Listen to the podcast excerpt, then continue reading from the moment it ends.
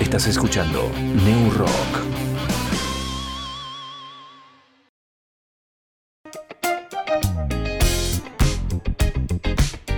Audiofilia, sala de ensayo, estudio de grabación, producción musical y asesoramiento legal. Contamos con el espacio para que puedas realizar tus ensayos, preparar tus shows y grabar tus proyectos. Vení a Audiofilia, ubicada en el barrio Rucaché. Turnos y consultas al 299 506 2149 o al 2942 40 69 98. Y si no, búscanos en Instagram y Facebook como audiofilia-nqn. Somos Audiofilia. Queremos oírte.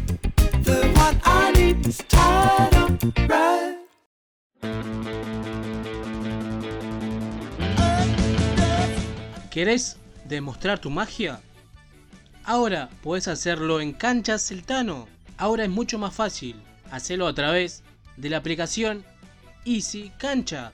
Búscalo como Easy Cancha en el Play Store de tu celular. Entrás, haces tu usuario, apretás en la opción Clubes, buscas el Tano Canchas, ubicada en calle El Cholar 151, Neuquén Capital. Elegís si quieres jugar de 7, de 5 o de 8. Buscas el día, la hora y reservar tu turno. Así de fácil. Busca Canchas El Tano en la aplicación Easy Cancha. Búscala como Easy Cancha en el Play Store de tu celular. También podés festejar tu cumple en Canchas El Tano. Reservala al 2994 099767. Estás escuchando New Rock.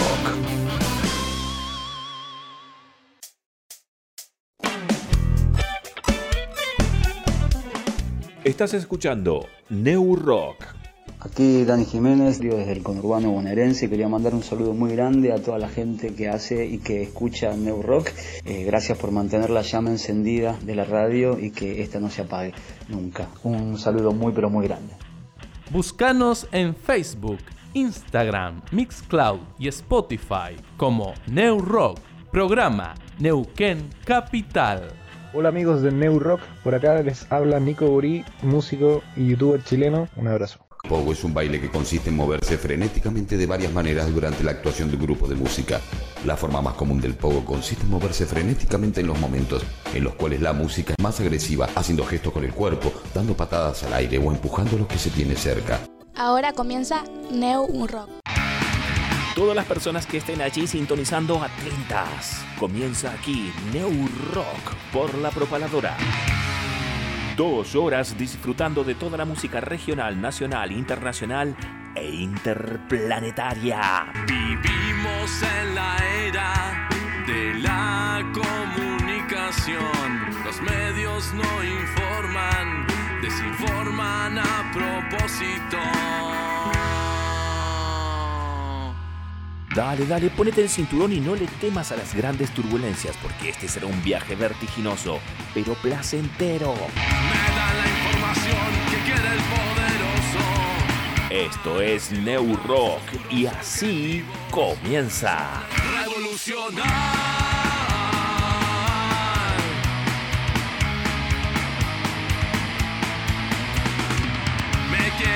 Quieren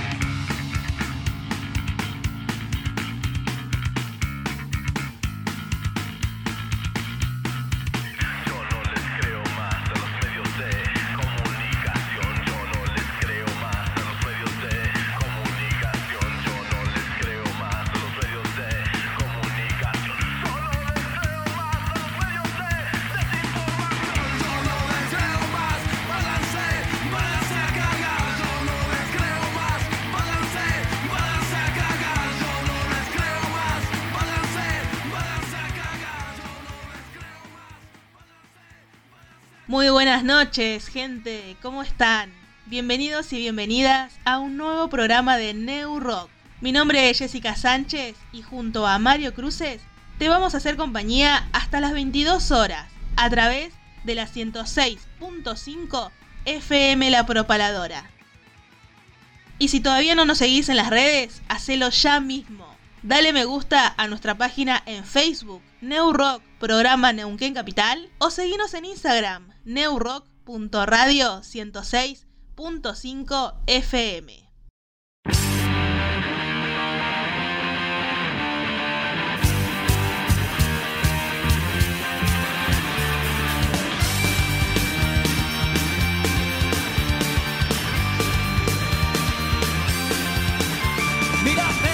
Hoy la resaca a mí me puede también. Me acosté muy tarde, ya ves. No he descansado, no he dormido muy bien. Triste cansado con un buen corazón. Te pretendía hacerme entrar en razón. No suelo hacerlo, pero ayer sí lloré.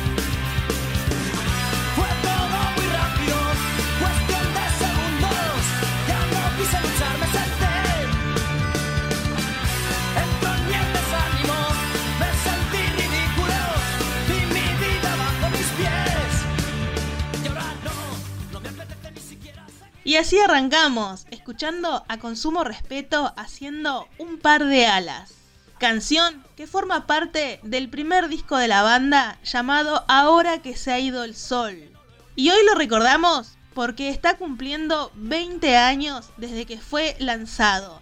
El primer disco, te repito, de Consumo Respeto. Ahora que se ha ido el sol. Un disco que se caracteriza por un estilo entre rockero, de barra de bar y música folk. Ritmos rápidos, marcados por una buena base de batería y bajo, y acompañamientos electrificados. Además de la inusual melodía de la gaita y la flauta.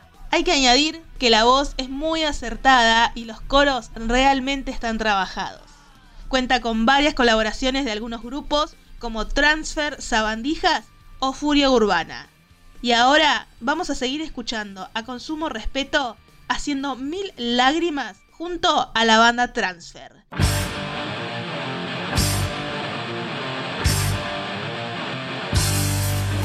Mil lágrimas saladas se derraman por mis ojos y no sé ni motivo ni el porqué. Es un capricho, es un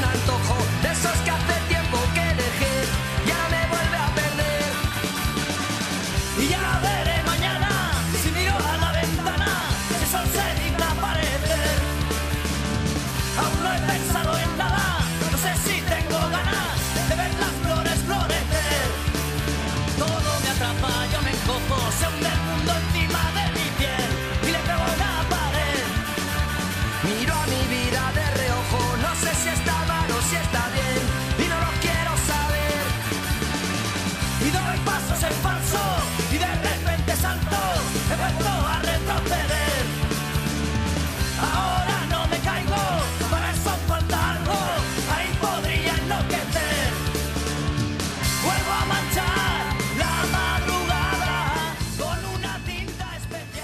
Estás escuchando New Rock por la 106.5 FM La Propaladora. Y anda agarrando papel y lápiz porque en instantes te contamos las próximas fechas que se vienen en la zona.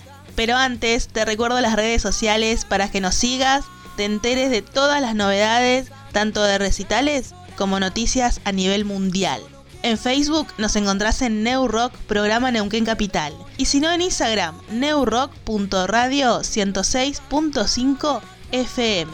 Y ahora, a partir de las 22 horas, en un ratito nada más, Lilith va a estar festejando su aniversario número 2 como banda, en Santiago del Estero 883 de la ciudad de Neuquén. Todavía estás a tiempo de adquirir tu entrada. Estarán tocando junto al Grito de los Mudos, Sacro y Ey Niño. Mañana, sábado 24 de septiembre, a partir de la medianoche, en 9 de julio 136, se presentarán A Cara de Perro, Descontrol, Larraldes y 1422.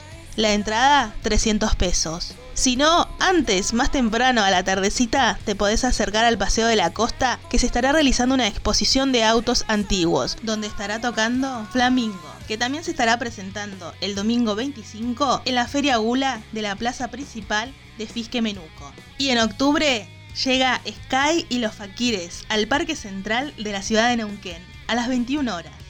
Uno de los principales referentes del rock argentino se presentará en el gimnasio del Parque Central y repasará nuevas canciones y clásicos de toda su trayectoria. En el show lo acompañarán los Fakires, la banda que integran Claudio Cuartero, Joaquín Rosón y Leandro Sánchez.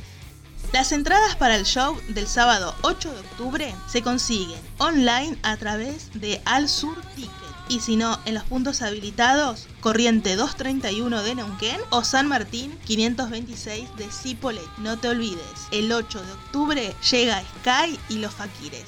Y te vamos recordando que a fin de mes, el 29 de octubre, estarán tocando las manos de Filippi en la cerámica Neuquén, a beneficio de esta cerámica. Así que no te pierdas ese fiestón increíble. Estarán festejando sus 30 años y tocarán junto a Papel Glacé y Puel Cona. Estas son las próximas fechas que llegan al Alto Valle. Si tenés una banda y no mencionamos tu fecha, no dudes en comunicarte con Neuron.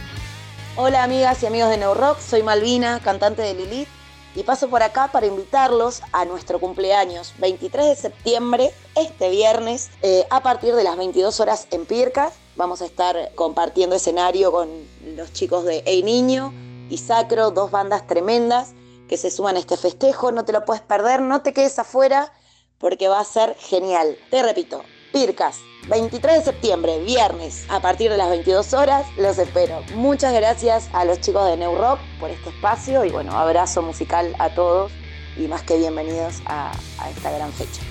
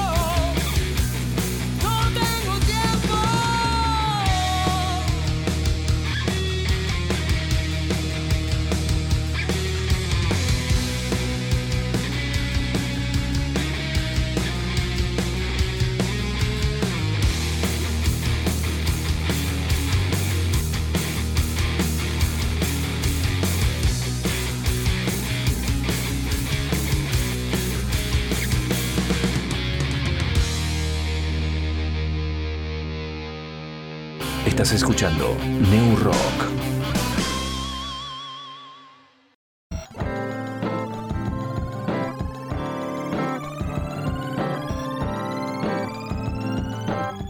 Bueno, ahora vamos a escuchar algunos audios que nos enviaron invitando a toda la gente de lo que se va a vivir este fin de semana.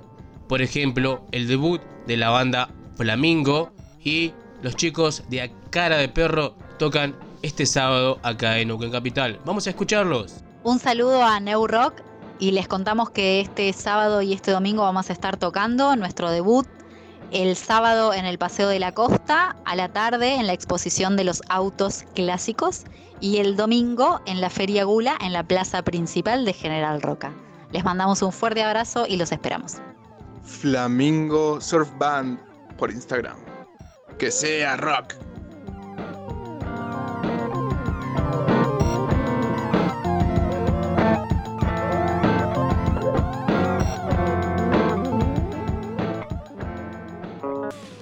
Buenas, buenas. Saludo grande a toda la gente que escucha New Rock. Que imagino que somos muchos y tendremos que ser muchos más. Soy Richie, cantante de Cara de Perro. Nada, mandaba este saludito. También aprovechar el espacio que, que nos presta Mario para invitarlos este sábado a partir de la medianoche, sábado 24 de septiembre. Tocamos en Samira Bar, AKDP, Descontrol, Larraldes y 1422, a partir de las 0 horas. La entrada son 300 mangos, no es nada. Eh, prometemos una noche a pleno rock, súper rabiosa, así que nada, los esperamos. Abrazo grande y a reventarnos la cabeza.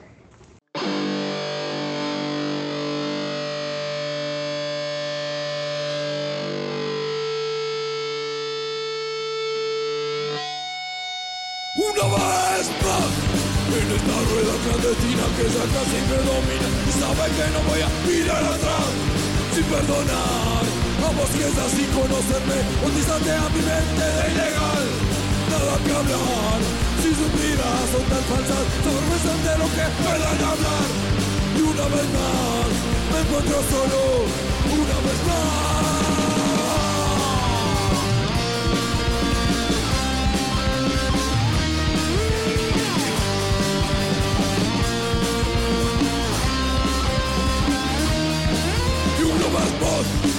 en esta rueda clandestina que ya casi me domina y sabe que no voy a mirar atrás sin perdonar. A vos que ya sin conocerme bautizaste a mi mente de ilegal nada que hablar si tu mirada está falsa te avergüenzas de lo que puedan hablar. Y una vez más me encuentro solo sé una vez más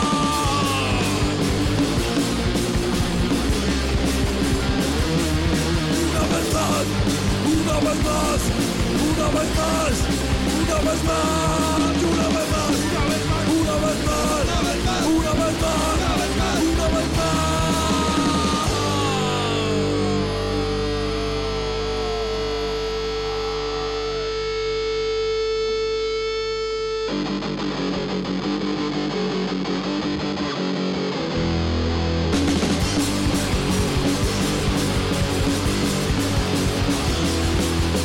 Quiero no se quiere, se toma o se deja. La cosa es simple para mí Lo bueno y lo malo quizá van de la mano Pero me cuesta detener No me afloje compañero esta vuelta Que la ruta está desierta Y el vino por valer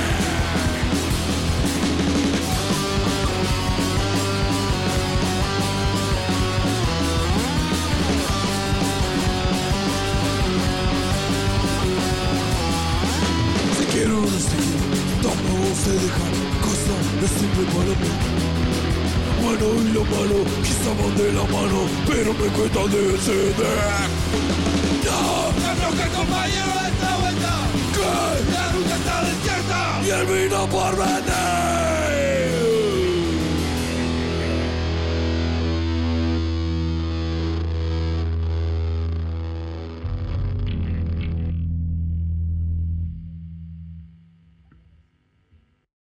Estás escuchando New Rock.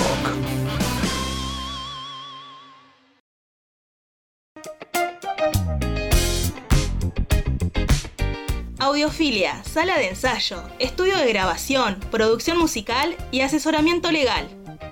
Contamos con el espacio para que puedas realizar tus ensayos, preparar tus shows y grabar tus proyectos. Vení a Audiofilia, ubicada en el barrio Rucaché. Turnos y consultas al 299 506 2149 o al 2942 40 69 98. Y si no, búscanos en Instagram y Facebook como audiofilia-nqn. Somos Audiofilia. Queremos oírte.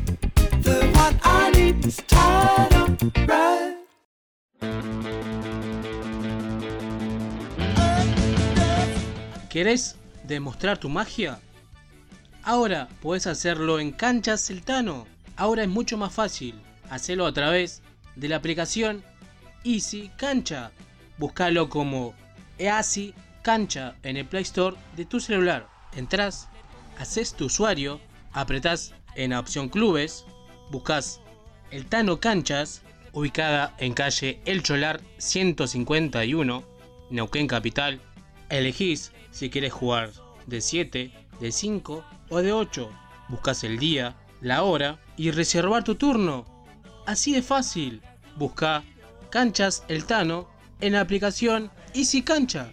Búscala como Easy Cancha en el Play Store de tu celular. También podés festejar tu cumple en Canchas El Tano.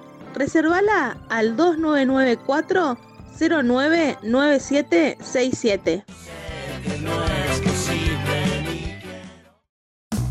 Estás escuchando New Rock.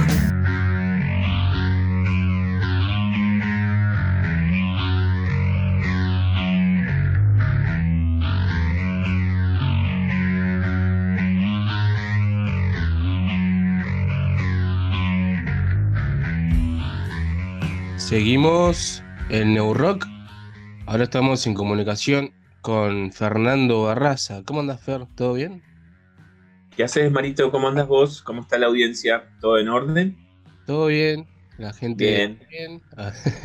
Calculo que bien. Me- me- pero me largás en seco. en la- en- bueno, sí, la audiencia más o menos tuya me- tiene de mentas, pero para el que se enganchó, el que va haciendo zapping ahí en la radio en el, Claro. eh, en, en el auto.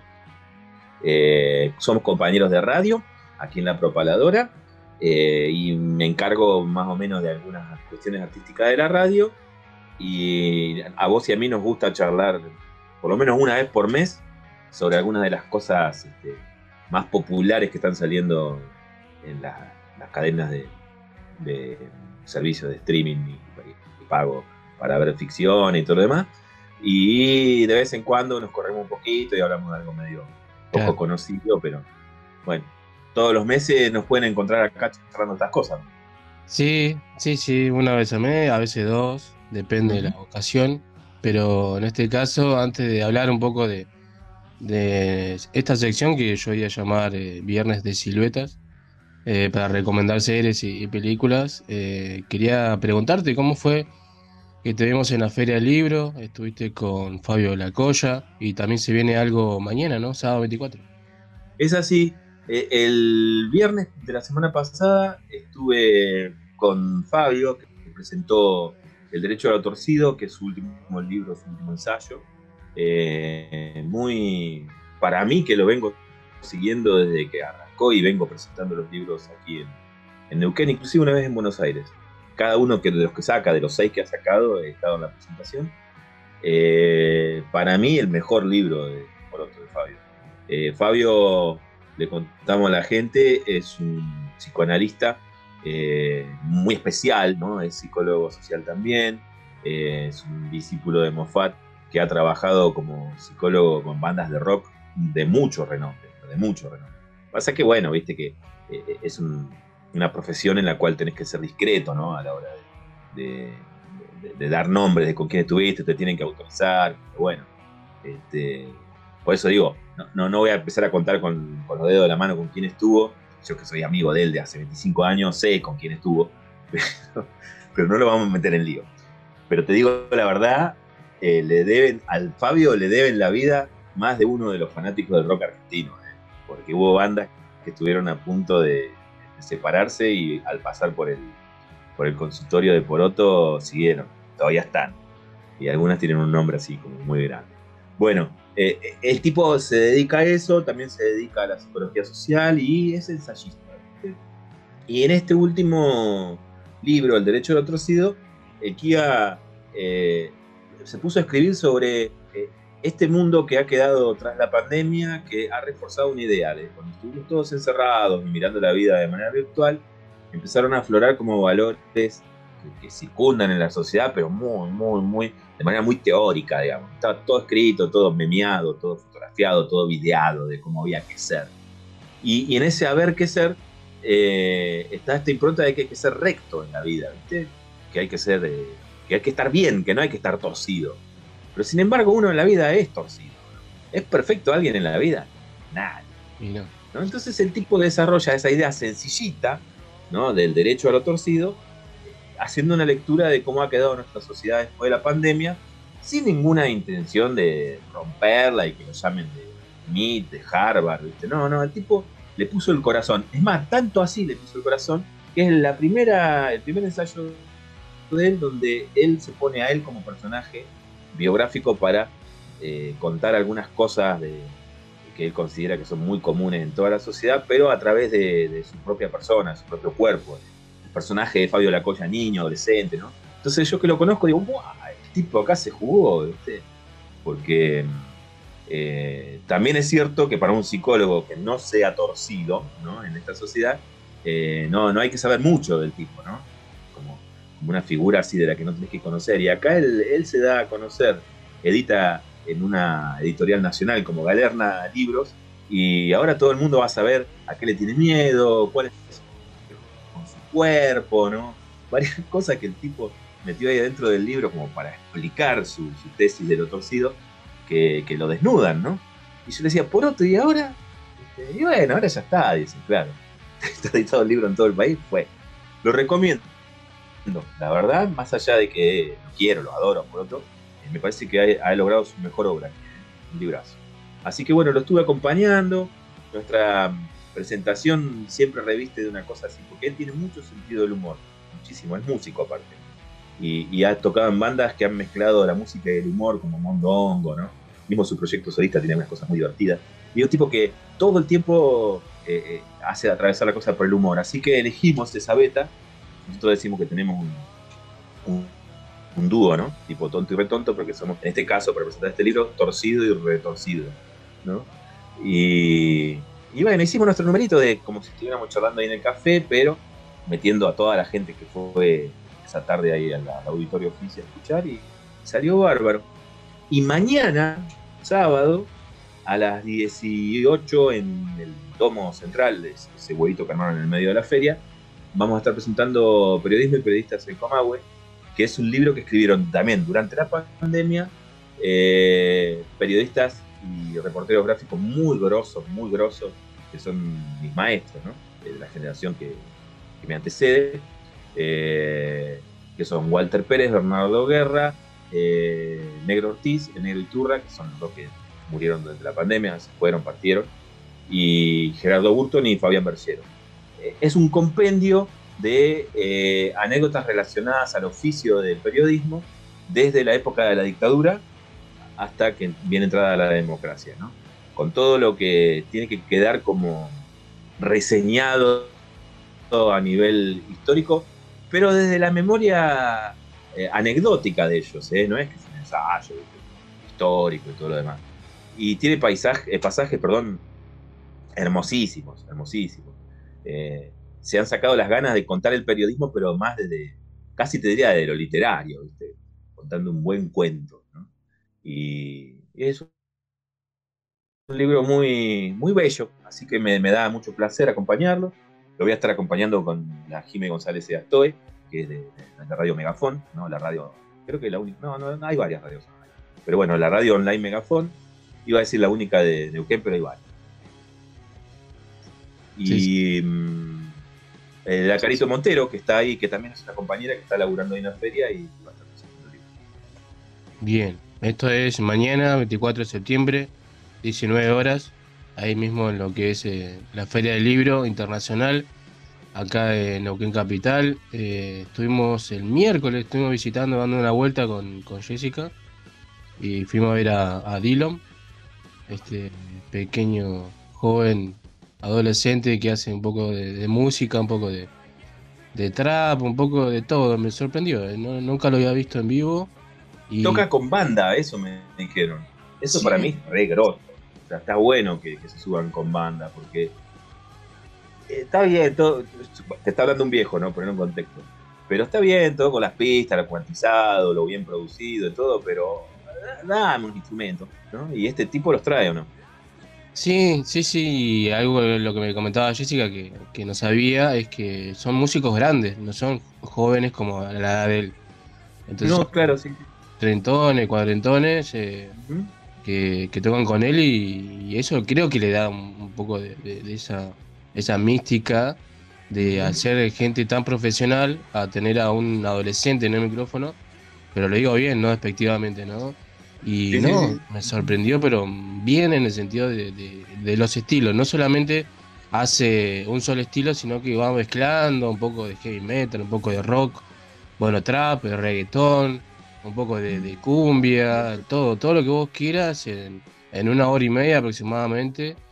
Y este chico que hizo creo que dos, tres Vortex seguidos, cuando sacó uno a la venta tuvo que hacer otro más porque eh, vendió todo y hace poco sacó un tema con Miranda, entonces vos decís, "Viste, este chico hay que verlo, ¿no? Porque se viene con todo. eh, y bueno, y así cumplió que- en el parque, ¿no? Sí. Sí, sí, lamentablemente algunos eh, tuvo que Se frenar. desconocieron. ¿Qué pasó, Marito? Se desconocieron ahí, ¿no? Y no sé qué pasó. ¿Hubo, porque- hubo- unas piñas? Pero, se, o sea, se terminó todo rápido, por suerte, ¿no? Sí, sí, sí, se veían señas. Yo estaba más o menos no en el medio, pero estuvo más o menos cerca del escenario.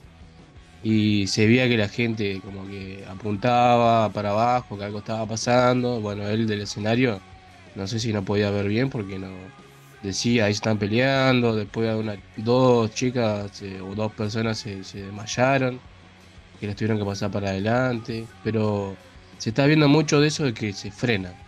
Eh, también se vio con, con Duki, creo que en la, la confluencia también. Eh, Está bueno. eso, que no, porque no pasa en mayor y que del escenario se hagan cargo. Yo justo el, el domingo publiqué una nota sobre el Gusto 99. Viste que hay tres. Eso podemos mirar, podemos recomendar así a la pasada y lo metí por la ventana. Eh, hay mm, tres documentales, cuatro documentales eh, referidos a Gusto 99, que fue el, el, el que se hizo para los 30 años de, de cumplido el, original, que terminó en un desastre eh, con, con miles de heridos, per- hay no se sabe la cantidad de personas que, que murieron y fallecieron en, en esos cuatro días por deshidratación y por los incidentes del último día, y mm, violaciones, o sea, hubo abusos sexuales, pero fue un, de- un desastre total ese gusto, ¿no? Y, y la, y la actitud del escenario, lo voy a recalcar, por más que estemos tocando este, a uno de nuestros favoritos, como por ejemplo Red Hot Chili Pepper, fue bastante, bastante, bastante deleznable, ¿no? Limp Bizkit ni hablar, el quilombo que se mandó el segundo día, que directamente pidió que se rompiera todo, ¿no? Y Fred Durst se, se puso a surfear arriba de pedazos de rotos del, escenario, ¿no? Y eh, los Red Hot Chili Peppers el último día, cuando la gente estaba empezando a prender fuego el predio, es, eh, la- organización le pidió, le pidió que tras del concierto se volvieran a subir al escenario y le dijeran a la gente que, pare, y se, se volvieron, se subieron e hicieron un cover de Fire de, de Jimi Hendrix, ¿no? O sea, una actitud medio adolescentona, ¿no? Para una cosa que podría haber terminado en la tragedia más grande de la historia de los espectáculos de Estados Unidos que de hecho lo fue, pero los números no se revelan, ¿no? Pero podría haber sido 10.000 veces peor, ¿no? Podrían haber morido cientos de personas ahí adentro. Pero, mm, eh, bueno, lo que decías vos recién, ¿no? Está bueno que veamos como las generaciones más chicas, de, no sé, un Duki que debe tener 30 y moneditas, si tiene, hasta este pibito, eh, cuando se ve que hay este, un desorden abajo, ¿no? Un comienzo de violencia o algo, eh, paramos todo, ¿qué pasó? Y hasta que no frenó, no seguimos. Eso está bueno. Así que bueno, el que quiera, el que quiera ver este, la, la crónica de lo de los Gustox, eh, yo escribo mm, cada 15 días en un portal que se llama Va Confirma, así como te lo digo, vaconfirma.com y ahí van a encontrar eh, el- la reseña de estos documentales. Bien, buenísimo. Algo que me acordé. Véanlos, están muy buenos, ¿eh? Dale, ahí lo, igual lo repetimos, si no pegamos el link ahí en, en YouTube o en las redes sociales para que vayan directamente. Eh, algo que me acordé y me dio risa que lo publicó en sus redes, eh, Dylan puso, qué bueno, gracias Neuquén, la próxima vez coman un poco antes de venir, así no se desmayan. Eh, y después algo que quería recalcar, eh, anoche fuimos a ver a Sara Eve, acá en Neuquén, y, y también realmente tuvo algo muy bueno en, nombrar y, y bueno, yo, habló un poco de lo que pasó en la, refinería ahí en, Plaza Winkle con los, eh, obreros, ¿no? Los, los petroleros que fallecieron, entonces ella dijo algunas palabras refiriéndose a eso, que bueno, fue un día, no fue un lindo día, fue un día negro y, y estuvo bueno, ¿no? Por ese lado también decir, no es solo música, ¿no? Uno cuando se para delante del micrófono, creo que también ese micrófono es algo, es algo que hay que usarlo, ¿no? No, no solamente para hacer radio, para hacer un programa, sino también para, para contar lo que estaba pasando. Y bueno, Sara lo hizo. Eh, también le dio el micrófono a una chica hablando de, de la marcha que se va a hacer en, en Bariloche en estos días, en contra del Los de- homicidios. femicidio. Eh, entonces, eh, estuvo bueno por ese lado, ¿no? Decir, eh, sirve para algo también el micrófono. Entonces, Sara B siempre tiene, tiene esa costumbre. Eh, ella siempre agita, ella siempre agita y, y en buena hora. En buena hora porque amplifica mucho, ¿no? Su voz. Claro. Eh, no es lo mismo que hablemos nosotros dos que, que diga ella. O sea, el Mm. efecto de repercusión que tiene un artista de, de su talla diciendo algo. Por más que, a- por más que a veces no, no toda su, su, audiencia comparta al 100% su ideología, ¿no? Eh, por lo menos si, si, si son personas que eh, les gu- gusta la música que hace, se ponen a pensar qué está diciendo la persona que, las conmueve, ¿no? Por lo menos eso. Ah, De, de base nomás pensar en los temas que, que ella tira. Y cuando no, darse cuenta y luego adherir, ¿no? Y todo lo demás. Así que es importantísimo que, que- que los artistas, las artistas se, se manifiesten. Y la verdad que así, ayer, ayer fue un día funesto para, para la región y hubo una cobertura periodística, pero no siempre metió lo- los pies en el barro, ¿no? Eh, ha- hay una verdad subyacente acá en todo este quilombo que se armó con, con- el incendio de la refinería, que viene a dar cuenta de, de- una cosa muy desgraciada, que es que las empresas más millonarias del planeta, que son la- la- las, por lo menos las, las legales, ¿no? Más millonarias del planeta, que son las, de la- las vinculadas a la energía, no, inviertan un mango en seguridad, ¿no? Y, obviamente, los muertos los vamos a poner nosotros, los laburantes, ¿no? Y, y eso pasó, eso pasó ayer, y, y viene pasándose mucho, así que con, con las disidencias que uno pueda tener con, con el sindicato de petrolero, que la verdad que a veces se pasan, ¿no? Eh, se pasan de burguesito, digamos, ¿no? En este caso estuvieron muy bien, ¿no? Porque pegaron el grito, metieron el paro y, sacaron los, números de la cantidad de compañeros y compañeras que están siendo, no solo muertos, los que están accidentados, ¿viste? Antes de ayer no fue noticia, pero se cayó un peñi de una, torre de, de 15 metros de altura y, que- y quedó paralítico. Antes de ayer, un día antes de lo de, de lo de la, la explosión de la refinería. Así que está bueno, mirá vos, que llegue Sara y al toque nomás agi- agite y active como para que la gente que la fue a ver eh, quede pensando en el día que vivió, ¿no? Está bueno eso. Claro. Sí, sí. Sí, por ese lado me gustó un montón. Bueno, eh, también eh, hablando un poco de lo musical, ella también usa mucho lo que es, son pistas y demás. En este caso también llevó banda. Y nada, espectacular también cómo sonó. Y el nuevo disco también, si no lo han escuchado, también tiene mucho, mucho variedad de, musicales. Sucia Estrella, eh, así se llama el disco, así que si lo quieren buscar, si no está muy bueno. Y bueno, y antes tocó GCB con Qué grande la. Revolution Arte, realmente también. Hay un poco de, de, de acortamiento de tiempo, que parece que le han dicho algunos eh, varios temas, después se notó que atrás le hacían señas de que cortaran. Eh, por ese lado mal, bueno, ya lo dijeron en, en el escenario, de que bueno, que era el último tema, ya tenían que irse y bueno, por lo menos por eso poco tiempo que le dieron eh, se vio bien, ellos con mucha fuerza, eh, lo que hicieron estuvo buenísimo, esperemos que la próxima vez le den, le den un poco más de, de temas para que puedan hacer, pero, pero realmente la Gise y bueno, y la chica que la acompañaron estuvo muy bueno. Qué genial la Gise. Un abrazo grande, inmenso al alamiento. Y... Sí, bueno, si querés pasamos a, a la... a- ah, ¿Querías meter algo más de música? Perdón.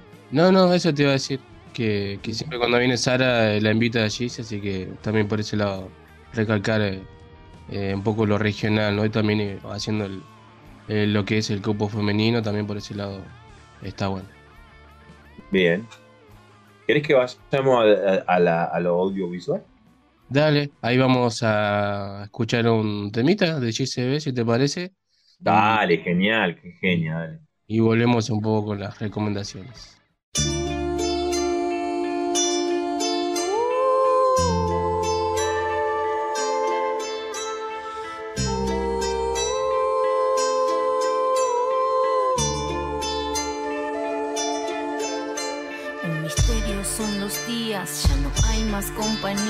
Los sonidos de las risas, los abrazos que reinician, las miradas que incentivan a seguir colina arriba. Por favor, que no decaiga esa fuerza transmitida. Somos parte de la solución, somos parte de la creación, somos parte de la parte que se parte por amor. Despertemos la conciencia antes del cambio rotundo. Somos parte de la llaga que le hicimos a este mundo.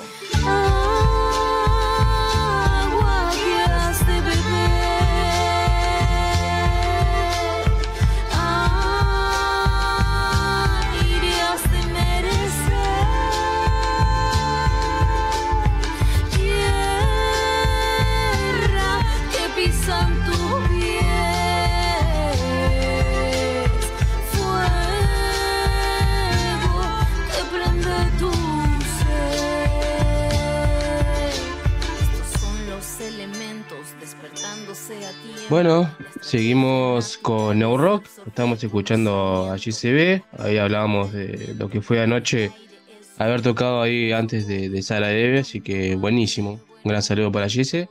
Y ahora, mi pregunta viene. Muy importante. ¿Pudiste ver A algo? ver, a ver, a ver, me preparo, me preparo. ¿Pudiste ver algo de los Anillos del Poder y la Casa del Dragón? Sí, sí, sí. Estoy, te diría que estoy prácticamente al día, salvo el capítulo que se estrenó anoche. Que llegué muy tarde, estuvimos en la feria del libro con el Club del Vinilo pasando discos en la radio pública de, de la ciudad, ¿no? Eh, estuvo re bueno eso. Una vinileada ahí en la feria. Y llegué re tarde a casa y no, no me dio la nafta. Me dio la nafta como para ver eh, la última mitad que me faltaba del primer capítulo de Andor, que vamos a hablar de eso. Ajá. Y, y- y me falta ver el capítulo que se estrenó ayer de, de Anillos. Eh, y yo no me quiero cargar eh, con, con el odio de los fans de, de la saga y de Tolkien, pero a mí hay algo que no me conmueve de, de esa saga. Sin embargo, me enganchó porque la estoy viendo. ¿no? Pero hay algo que no me termina de conmover y me lo estuve pensando porque digo, es muy irresponsable decirlo así, no, a mí no me gusta. Entonces, quien está escuchando dice, a mí qué me importa que no le guste, que me diga algo, ¿no? ¿qué, qué, le pasa a este tipo, ¿no? Entonces, eh, estuve pensando durante toda esta semana, sabiendo que, que íbamos a tener este, este encuentro, digo, bueno, pero ponete, ponete en- responsablemente a ver qué es lo que te pasa con, con, con todo, con todo, con todo el imaginario de, de- de anillos, ¿no? De, de, de Tolkien. Y me parece que lo encuentro como, como, un, como un punto de vista muy anticuado de la humanidad, ¿viste? Muy, muy así como muy colonial, muy como... eh, lo que siempre te digo que me molesta de algunas cosas de las ficciones este, actuales de superhéroes y todo, que, que es que hay que luchar contra el mal, ¿viste? No, no, no hay matices. El mal es mal, punto. ¿Viste? El bien es bien. No tienen demasiado matices la- las cosas en el universo de Señor de los Anillos. Y me parece que eso me, me jode un poco, ¿viste? Y, también me jode el tema del estereotipo con las comunidades rurales, con las comunidades eh, que, son algo parecido al originario, ¿no? Tiene una, vis- una visión muy inglesa de un tipo del siglo XIX, inglés, ¿no? Como era, como era Tolkien. Y tiene una sensibilidad que no es la que me llega a mí. Hay que reconocer, tiene un punto de vista un, un humanista el, el chabón que es grosso, aparte de ser un excelente prosista, ¿no? Pero viste que las cosas o te conmueven o no te conmueven. Y cuando no te conmueven es como que empezás a contarle las costillas, ¿viste? Y cuando te conmueven al revés, le dejas pasar algunas cosas, como sucede con, con muchas de las ficciones y las cosas que nos, nos gustan, ¿no? Pero en este caso, le termino contando las costillas a, a la historia de- del Señor de los Anillos, ¿no? Ahora, si me vas a preguntar, ¿está bien hecha? Está increíble cómo está hecha. Eh, eh, ya lo que es la actuación humana, los paisajes este, eh, naturales y el CGI de una manera maravillosa. Maravillosa. En ese sentido, si vos comprás la ficción, eh, a cada universo que vas entrando a nivel locación, digamos, de la serie, es alucinante, es muy lindo. Me gusta el personaje de ella, la elfa guerrera, me parece que está bueno, me parece que puede llegar a tener matices interesantes.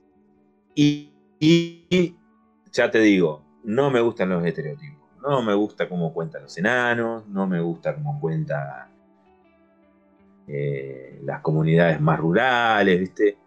Lo veo así, lo veo como muy inglés, como muy inglés de ciudad, ¿viste? Eh, eso me pasa. Estaba pensando qué me pasaba con, con- con El Señor de los Anillos, ¿no? Y lo, lo repito, ¿eh? Si yo fuera un fan de Tolkien en este momento no estaría diciendo nada de lo que estoy diciendo, porque estaría conmovido, digamos, con, con la característica del relato, por cómo está contado, vamos en esa, puño en alto. Pero como no me conmueve, eh, ha- ha- hago este análisis. Sí te digo que a pesar de, de- de tener todo esto como, entre comillas, ¿no? en contra de- del universo Tolkien, eh, me lo estoy viendo. Me lo estoy viendo y hoy me voy a clavar el capítulo que me falta. Estoy siguiendo la, con atención la, la- ¿A vos te gustó? Sí, sí, sí. Y ahí justamente iba a recalcar lo de la parte cinematográfica. Cada capítulo Mm. es eso, ¿no? Es como una, una película corta. Es una película, sí. Y imagínate que en Buenos Aires y en algunas partes de- de- de- del mundo eh, lo dieron en el cine. Los dos primeros capítulos. Eh, uno lo podía ir, ir a ver al cine. Y bueno, lamentablemente acá la, la- la cadena de cine no, no tenía acá en Neuquén. Eso Pero- hubiese sido fantástico, ¿no? Qué lindo. Qué Sí, en Buenos Aires fueron y bueno, vi algunas eh, publicaciones ya, de- porque la vieron justamente, eh, creo que un día antes del estreno, pero, pero es por eso, porque está hecho para cine, entonces vos decís, uno lo ve de su casa y bueno, que tiene un poco la posibilidad de tener eh, buena calidad, pero eh, el que no es lamentable, ¿no? Porque el que lo ve en el celu, la ve la compu, ¿viste? Entonces vos decís, está Sí, hecho para, verdad. Está hecho para eso y, y sí, cada, cada capítulo tiene eso de, de- de lo visual, te engancha por ese lado, ¿no? Eh, después... eh, Es cierto, la, narra- la narrativa es re de cine por cada capítulo. Es re, es re película. Ver una película. Te, te, te- te súper comparto que no es la, la- la- la mecánica, la dinámica y la estética de eh, La Casa del Dragón. Claro. Es, es re serie. Claro. Cuando mirás La Casa del Dragón, mirás un capítulo de una serie. Y esto otro es re peli, es cierto. Y vos Eh, sos, tol, vos sos tolkienero, ¿no? ¿Te gusta? Sí, sí, ¿sabes que empezamos a ver con Jessica el Hobbit? ¿Viste? Empezamos a ver, íbamos a empezar a ver El Señor de los Anillos. Porque el otro día estaba en el trabajo y espero que no estén escuchando. Y me recolgué mirándola, ¿viste? Sin- eh, pero, ¿viste? Que sin sonido. Porque Confesiones de Marito. tener tele de fondo y, y entonces mirándonos, ¿viste? Porque. Y me recolgué y yo, pero qué bueno, che, ¿viste? Como te quedas mirando algo que ya lo viste un montón de veces y no puede. de- de- de- obvio que tenía que hacer otras cosas, pero por ahí cada cuanto relojeaba y decía, che, está bueno. Le tengo que volver a dar un tiempo a esto. La tengo que volver a ver porque hay un parte que obvio, obvio que se olvidan, son casi tres horas de cada película. Y le dije a Jessica, le digo, Jessica, ¿vos la viste el Señor del Anillo? Me dice, no, la he visto más o menos. Yo, "Uh, no, tenemos que verla. pues". Y la vamos a empezar a ver. Y cuando la empiezo a ver dije, no, pero aguantá, que antes está el Hobbit. El Hobbit viene como más o menos de forma eh, cronológicamente, está el Hobbit antes que el Señor de los Anillos. Y entonces eh, el Hobbit ya la habíamos visto, fuimos al cine a verlas todo. Y yo dije, no, vamos a ver, volver a ver el Hobbit y después enganchamos El Señor de los Anillos. Y ya con la serie, ya más o menos ubicándote en el tiempo, todo. Y, y así estábamos, así que estábamos por la segunda del Hobbit. Y pasó algo que me había olvidado, que no me acordaba, que en la 1 del Hobbit aparece Frodo, es decir, el, el actor y justamente el personaje de Frodo aparece en el Hobbit. Y, ¿viste? Eso, eso, eso yo me había olvidado, esos detalles. Así que estamos ahí, sí, estamos a full ahí con la serie también. Bien, bien, bien. Eh, Bien, pero bueno, yo te repito, a mí, eh, si me preguntás si me gusta, me gusta. Está buena Anillos, me gusta. Eh, pero no me llega, ¿eh? Me llega mucho más, por ejemplo, a pesar de haberme decepcionado como yo creo que el 95% de los seres humanos del planeta con el final de Game of Thrones, el final, el final en sí, en sí, no el último capítulo. Este, bueno, el penúltimo ya también empezó a cucarachear. Este, pero a pesar de haber vivido esa decepción, eh, no dejo de ponerla en perspectiva la serie, ocho temporadas alucinantes. Y, y- y La Casa del Dragón, va, si- no sé si querés que pasemos. Sí, sí, sí. te iba- La te Casa del Dragón, La Casa del Dragón retoma lo mejor, lo mejor de Game of Thrones, que es el tema de la, de la intriga política, ¿no? De, de la constitución del poder, digamos, ¿no? Que es un tema fascinante, desde Shakespeare hasta acá. Va, no, te diría desde Esquilo, ¿no? De la antigüedad griega hasta acá. Ese tema le come la cabeza a cualquiera, ¿no? Y, es fascinante, fascinante. Eh, porque es donde te, te pone en, en la característica de ser humano que tiene que decidir más allá de sí mismo, ¿no? ¿Qué, qué- qué va a hacer?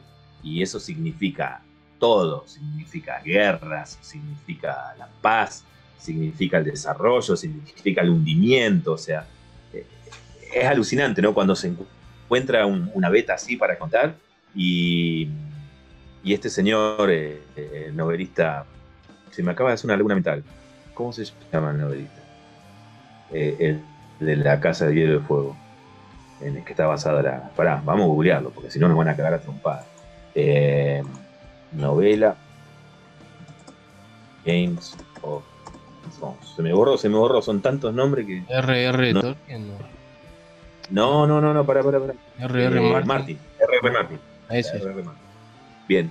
Eh, no, lo, no me lo recuerdo porque no lo he leído. Pero se nota que ese tipo encontró el nervio, ¿no? Como por- más- ahí está, ¿ves? A diferencia de Tolkien, que es como más pan- panegírico, así de contar todo el universo con detalle, hasta con el mapa, donde están las cosas.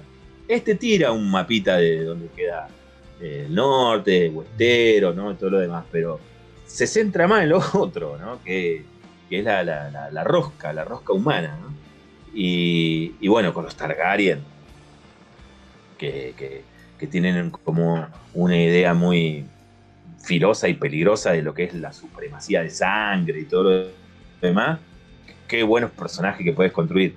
Y la verdad, si te pones a pensar en todos los personajes que han pelado hasta ahora en los cinco capítulos que se han sucedido de, la Casa del Dragón, no hay uno que sea flojo. ¿eh? Eh, Son todos una masa, de los protagónicos, Daemon el rey, este, la reina, hasta los secundarios son una masa, ¿no? Y me parece que si lo sostienen, no sé cuál es la meta, nunca me fijé cuál es la meta de cuántos capítulos por temporada, pero supongo que meterán... ¿Vos te, te acordás de cuánto eran? ¿Cuánto, cuánto ponían? No, ¿no? Eh, creo que son ocho. Y, Ocho, ¿no?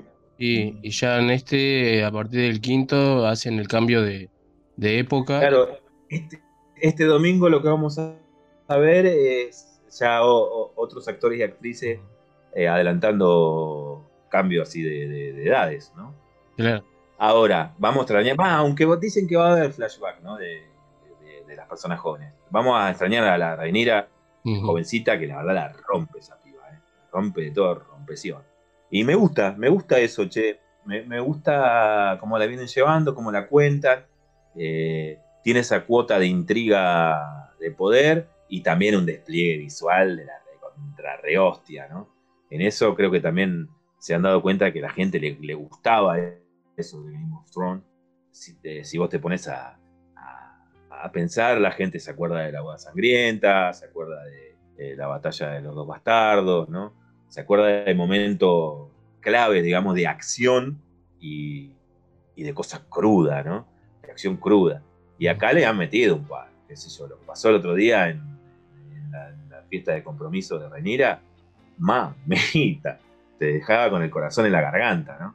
No vamos a meter el spoiler por la duda que la gente no lo haya visto, pero eh, me parece que, que siguen manteniendo ese nervio eh, exacto, ¿no? De, de- de la- de llevarte con una intriga y de repente, ¡fua! mandarte una salvajada, ¿viste? Eh, está bueno, me gusta. Sí, Compro. sí. ¿Vos la llevas al día más o menos o no? Sí, también. Yo me metí con Game of Thrones eh, en dos meses. Creo que vi toda la, la, la series cuando se estaba estrenando la última temporada. Y ahí me enganché. Ya cuando la empecé a ver al día, ya, ya dije, no, muy bueno. Y tiene eso, ¿no? De esta, ya en el primer capítulo te muestran algo que, que realmente decís, va por ese lado. Va igual que la otra, ¿no? De la otra de Game of Thrones. Eh, no salen de nada, ¿no? Es decir, eh, vos decís, ¿este tema lo van a tocar? Sí, lo van a tocar. Van a hacer esto y lo van a hacer. Y hasta me pasó algo personal en el sentido de cuando pasa una, una escena de, de- como de, de sexo, eh, buscar la edad de la, de la actriz. Porque uno lo- en la serie la personifican como una chica joven. Sí, sí, menor de, menor de edad, sí. Claro. Y, y entonces eh, yo digo, bueno, saliendo ¿no? de, lo, de lo actoral, ¿no? ¿Cuántos años tiene la, chica? Y entonces fui, y claro, tiene... Claro, por, por el, por el tema de sí, tiene veintipico. Claro. Por el tema de que uno, de que uno compra, compra por completo lo que está viendo, ¿no? Sí, sí. Así sí, es que- cierto. Y por ese lado que medio, medio incómodo, pero, pero acá después, bueno, viendo, el- pero calculo que es todo eh, cuidado y demás, pero lo que voy de eso, ¿no? De haber una, una, una, chica tan joven como la hacen ver, eh, en algo que pasa, eh, me quedé medio pensando y no, pero después sí. Y más, yendo un poco más la trama de la serie, van por ese lado, ¿no? Como esa familia de los Targaryen, todo pasa entre, entre familiar y bueno, pasado, calculo que también en esa época, si es que realmente eh, pasó, ¿no? Pero pasaba, ¿no? Que muchas eh, comunidades eh, eran tener relación y tener familia entre mismos familiares, ¿no? Es decir, así que... Sí, también- por esta cuestión de la supremacía y de cuidar la sangre real y todo lo demás. Que es algo que nos estuvo pensando un poquito, por lo menos, a los países que somos republicanos y no vivimos en reinados, que nos estuvo pensando cuando falleció Lizzie, ¿no? La, la Elizabeth. Este, Claro. Dijimos, ¿qué, qué, qué están venerando acá? ¿Viste? ¿Qué una familia? ¿Cómo es esto? ¿Viste? ¿Qué tipo de construcción política es eso? Que en la punta, en la cima del poder haya una familia, ¿viste? Por lo menos la, gente republicana del siglo XXI actual pensó eso. Después, bueno, los que vienen imbuidos de la tradición, que son hasta tipos super piola, super recontra piola, como Paul McCartney, saludan a la reina, salve a la reina. Y uno se toca la pera y dice, che, esto no será muy antiguado. Pero bueno, lo que muestra Game of Thrones es la, digamos, la antigüedad en, en la que eso era lo más fuerte, ¿no? Y, y había que, y había que cuidarlo y había que hacerlo florecer, aunque fuera a los espadazos, ¿no? Y, y está buena, la serie lo muestra muy bien, con el agregado que ninguna familia del universo Game of Thrones tiene, lo siento, que son los dragones. Claro, Esa se- cosa fantástica y todopoderosa, alucinante, que terminan siendo, todavía no empiezan a ser muy personajes muy nítidos, si bien cada vez que aparecieron la rompieron. Ya vamos a empezar a conocer con más detalle sus nombres, ¿no? Eh, al ser montados y todo lo demás, se terminan convirtiendo en personajes. ¿no? Claro. Eh, si bien no tienen un desarrollo de guion, o sea, ningún diálogo ni nada por el estilo, ninguna fantasmeada de esa, eh, son verdaderos personajes. ¿Y quiénes los tienen? Los Targaryen, no hay otros. Claro. Así que eh, me parece que eligieron bien la casa para hacer la- eh, el spin-off. Así que vos decís que en 8 nos van a tener en Ascua, se terminó y ahora van a esperar un año. Sí, sí, sí. Y ya, bueno, Uy, ya bola, faltan tres capítulos nomás. está confirmada ya la segunda temporada. Eh, no sabe. qué manija que vamos a quedar. Ahí, es cuando prefiero lo que te pasó vos con, con Game of Thrones. Prefiero no haberla visto y verla después toda junta. Sí, sí. Eh, después esperar un año, un año y medio, wow. y ya hay una expectativa de un multiverso de, de Game of Thrones. De, después de esta serie van a hacer otra, y después de la otra, y después otra, y como creo que ocho más series más. Eh, diferente. Como encuentran la beta. Mientras las hagan bien, está todo bien, ¿no? En definitiva, son contenido lindo de ficción, ¿no? Que es lo que pasa con, eh, con Star, con el universo de Star Wars, ¿no? Que si querés, pasamos a Ahí está. Andor, si no, clavamos Vamos. música. Vamos a eso. ¿querés que- Eh, Andor. ¿Querés que pasemos o clavamos música? No, no, vamos con Andor. Vamos, dale. Eh, no vi nada, así que te dejo todo a vos y trata de no, no, no contar algo que sea. eh, Dale, dale, dale. No, no, no te voy a spoilear nada. Que aparte no te puedo spoilear mucho porque vi solo un capítulo. Ah, bien, bien. De ver, viste que se, se estrenó antes de ayer. Y ayer cuando volví de, de la feria del libro me clavé, me clavé el primer capítulo. ¿Estrenaron Lo único- tres a la vez o no? ¿Cómo? ¿Había entrenados tres juntos o no? Me parece mal. Se estrenaron tres, se estrenaron Ah, bien. tres, sí. Y de los tres eh, vi solamente el primero. Eh, aguantá Lo- que lo que encontré para comentar un poco, para meternos. eh, porque vi nomás algunas publicaciones demás que se estrenó, pero bueno, busqué. Bueno, Andor, eh, de Star Wars, son 12 capítulos. Diego Luna es el actor mexicano que personifica a Cassian Andor, que es un soldado piloto oficial de la inteligencia de la Alianza Rebelde, que más o menos viene por la línea de, de Rogue One, ¿no? La película que salió hace Claro, sí, eh, son cinco antes, antes es una, como una precuela de, de la película Rogue One, eh, que cuenta cómo llega Cassian a ser el personaje que es en Rogue One, ¿no? O sea, de qué manera está construido ese personaje para que cuando arranca Rogue One sea la persona que es. Ah, bien. Sí, sí. Ahí contame ahora un poco lo, lo que viste. Ujú. Bueno, lo, lo primero de esto que estábamos hablando con respecto a lo que va a suceder con, con Game of Thrones, que se van a abrir, seguro que vamos a tener un spin-off de los Lannister, seguro que vamos a tener, bueno, y así, ¿no? Eh, las posibilidades que te da tener un, un buen núcleo de, de una historia de ficción que le sucedió a Star Wars hace años, que primero empezó con, con los cómics eh, en el siglo pasado, eh, con, la- con las novelas gráficas, ¿no? Luego con las, animaciones como La Guerra de los Clones, y luego, bueno, llegó la, tecnología como para filmar series y, la están rompiendo, ¿no? A nivel eh, empresarial, ¿no? O sea, teniendo al mundo entero este, fascinado con, productos que- que largan. Y así, bueno, se suceden cosas como Mandalorian, que es una serie fascinante, que es muy de aventuras y muy de, de spaghetti western. Y fíjate vos que son muy inteligentes, ¿no? Porque eh, para, para ese tipo de, de sagas contratan para la producción y el guionado a gente como Robert Rodríguez, que es fanática del spaghetti western, ¿no? Eh, luego tenés eh, otra saga como la de Kenobi, que está un poco como criticada, pero demasiado criticada. Si, si bien es cierto que tuvo algunas desprolijidades conceptuales, tiene, tiene otro tono, ¿no? Tiene un tono más melancólico, más melodramático.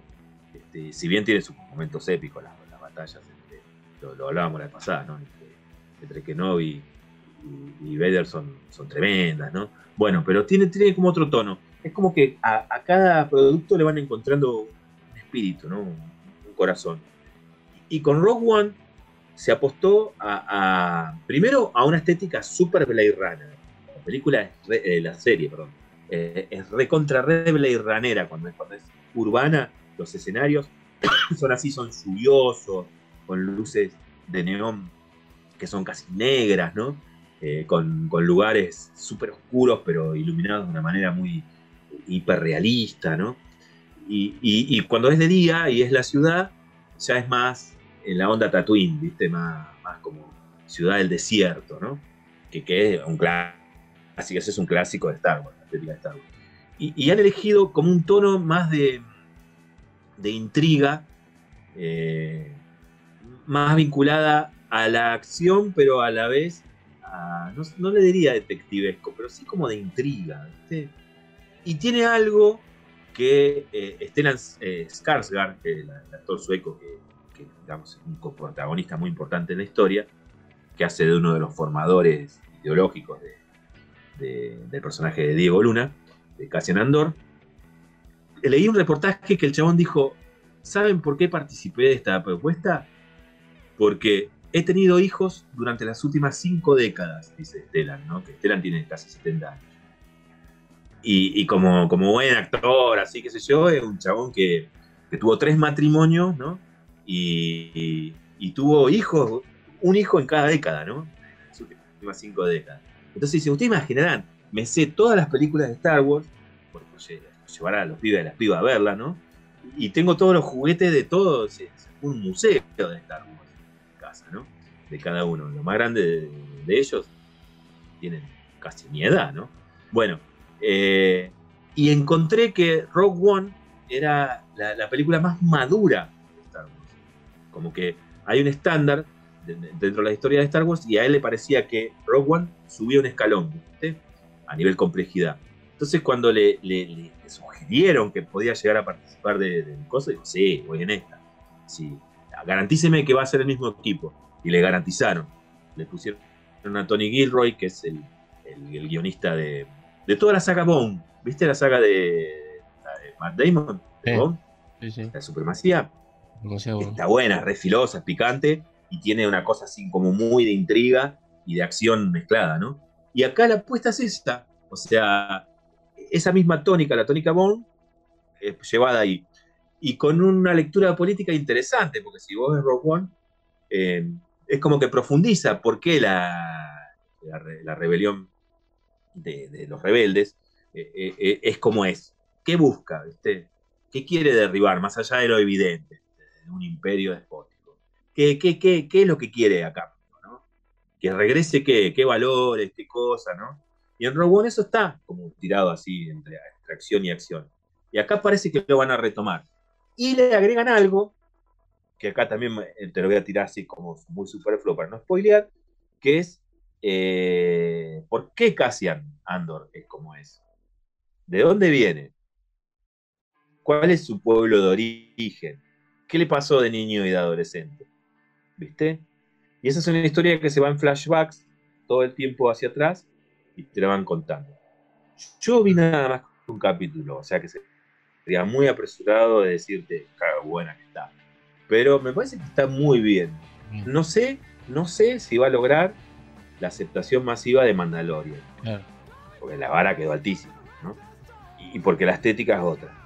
Pero me parece que a que no va a pasar por un trapo, ¿no? Por el tema de que no, no sé si se van a animar a criticar esta serie porque está muy bien confeccionada a nivel guion, a nivel realización, a nivel actuación. Diego es un actorazo, lo ha demostrado ya en infinidad de papeles que ha hecho con Spielberg, que ha hecho con, directores, ha, ha- ha hecho papeles muy distintos y muy, muy grosos todos, ¿no? Así que está muy bien. Y tiene algo que, que, es un gran compromiso, porque él es uno de los productores ejecutivos. Esto también están haciendo, mirá vos, ¿no? Estamos hablando de la, industria del entretenimiento más grande del mundo, lo más pulpo que es Disney. Los chabones, a las personas que contratan, las involucran en la producción también. Eh, y Diego Luna es uno de los productores de Rogue One. O sea que no, no le va a poner poco empeño, porque es uno de sus hijos también a nivel eh, negocio, digamos, ¿no? Así que, no sé, me parece que está armadita joya. Me parece que va a andar, eso digo. Bien, eh, ¿recomendás ver antes eh, Rogue One o después? Sí, sí, sí, sí, véanla, véanla. Véanla porque me parece que está bueno ver eh, en acción a- al personaje de Cassian para poder entender todas las motivaciones y cómo es en la serie. Sí, sí, sí, muy buena esa que acabas de tirar.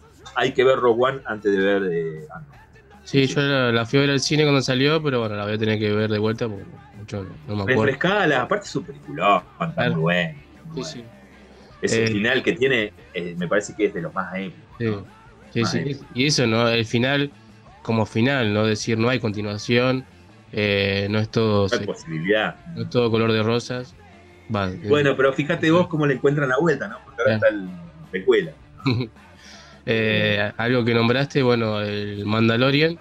eh, sí, nos enganchamos todo también y se estrena en febrero del año que viene eh, otra nueva temporada. Así que em, después se nombraste a Blade Runner también, saliendo un poco de Star Wars. eh, se va a hacer una serie que se llama eh, 2099, 50 años después de lo que fue la última película.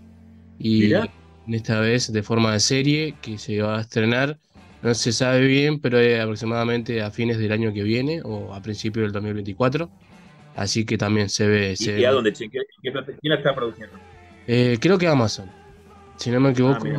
eh, va a salir en, en Amazon eh, con el mismo actor que me olvidé ahora, eh, creo que Ray Scott, eh, de la última serie. De Ryan Gosling. Eh, con el mismo actor y Ana de Armas van a ser eh, los actores de la serie también, así que bien por ese lado, ¿no? Mirá vos, mirá vos, qué bueno.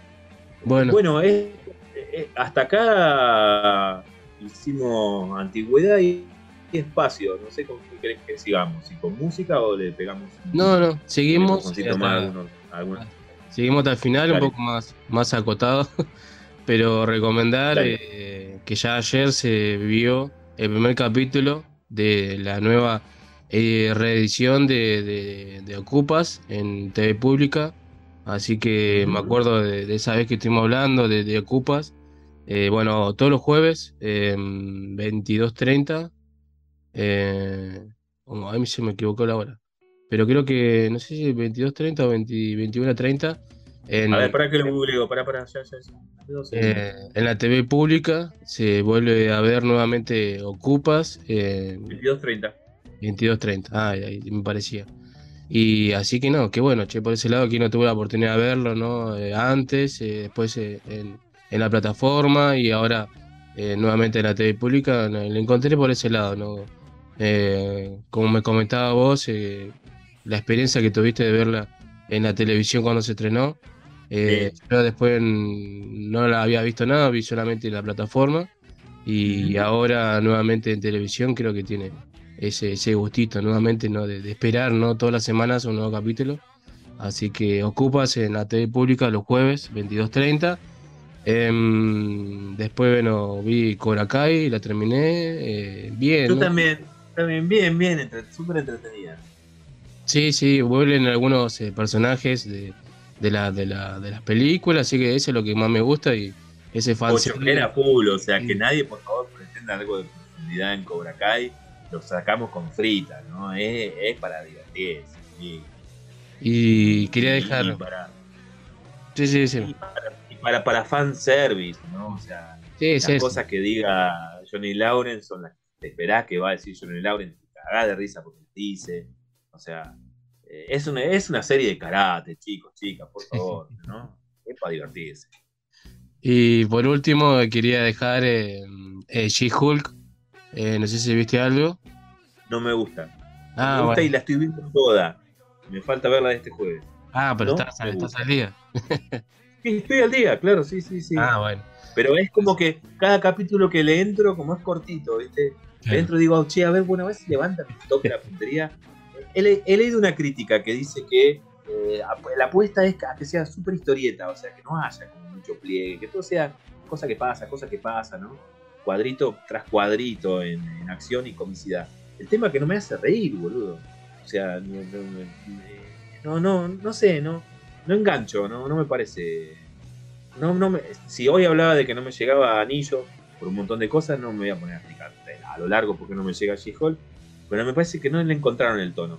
Prefiero, no sé, eh, Daredevil o, no sé, hay personajes así que son más filosos y tienen cosas cómicas y todo lo demás que, que son muchísimo mejores que She-Hulk. No sé, ¿A vos te gustó? Y es eso, también estoy en eso, que sí, que no. Me gustó muchísimo eh, cuando mira la cámara, ¿no? Cuando te habla, eh, te habla a vos. Sí, es un buen recurso, pero también está usado. Claro, porque también vi algunas eh, críticas sobre eso, pero bueno, también algo que, que pasa en el cómic, ¿no? Entonces eh, lo sacaron como de ahí, en el sentido de, de- de exclusivamente cómo es ella en, en los cómics, eh, es también en la serie. Entonces por ese lado eh, lo vi que no está mal y que lo tomaron eh, de, la- de lo que fue exactamente la serie del cómic. de cómic. Los cuadritos también ella te va hablando. Y, y sí, me, me gustó por ese lado, ¿no? De, cómo interactúa con la otra persona que lo está mirando. Y, y bueno, como meten también algunos personajes de, de- de las otras películas. em, cómo lo, lo metieron a, a- ¿Cómo se llama este personaje? No me acuerdo el actor, pero que aparece en, en Hulk, pero con otro actor, con, ah, Con Team Rock. con Norton, cuando aparece con Norton, eh, y ella está hablando con, con, con Banner, que bueno, el actor de, de la última de, de- de Hulk, y, y le dice, sí, que, que no tenía rencor con esa persona porque era, él en ese momento era otra persona, entonces muestran ese chiste de que eran otros Claro. actores, Sí, sí, sí. siempre de la No, tiene, tiene cosas logradas la serie, pero ya te digo, me parece, no sé, no, no, no me atrapa, ¿viste? Va, ojo, no me atrapa, pero la llevo el día.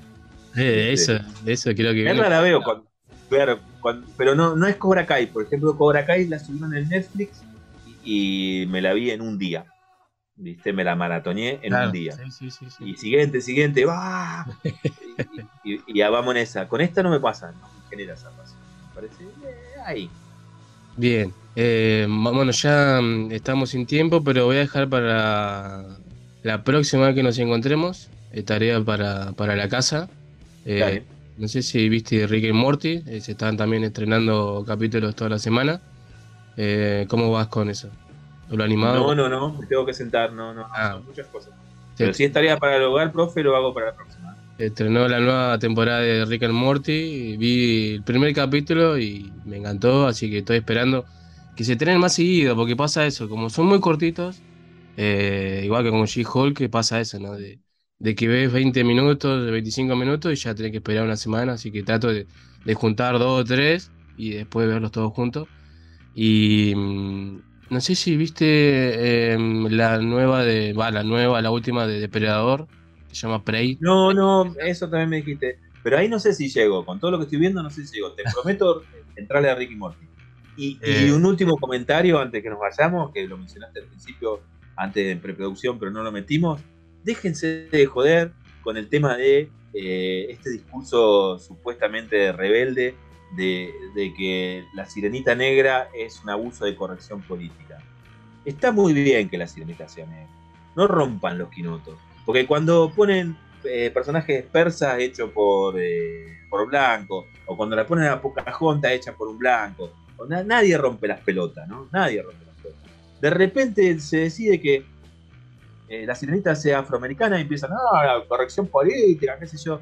No sean pelotudos. Eh, está bien que la sirenita sea negra.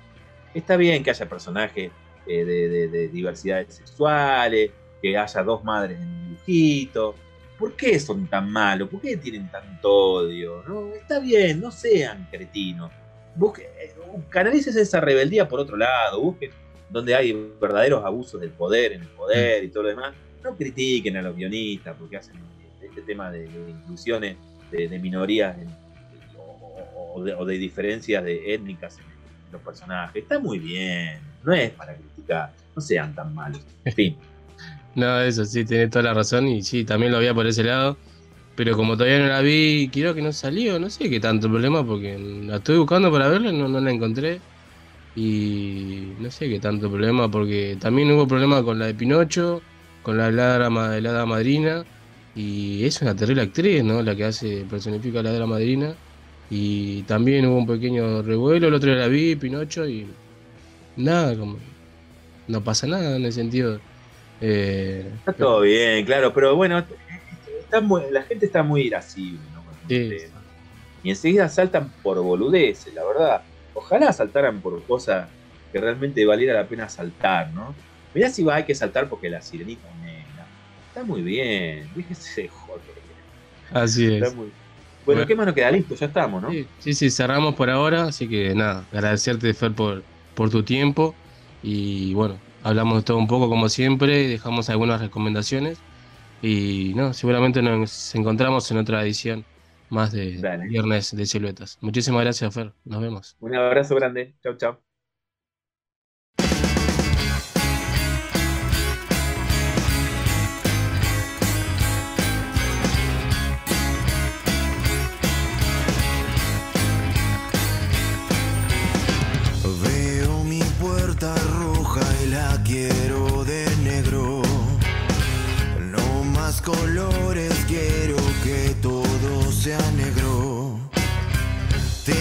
que volver hasta sacar mi oscuridad.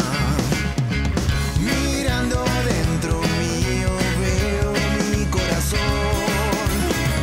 veo mi puerta roja pintada de negro. Las flores y mi amor no creo que vuelvan. No puedo suponer que esto sucede como un niño que nació en la oscuridad.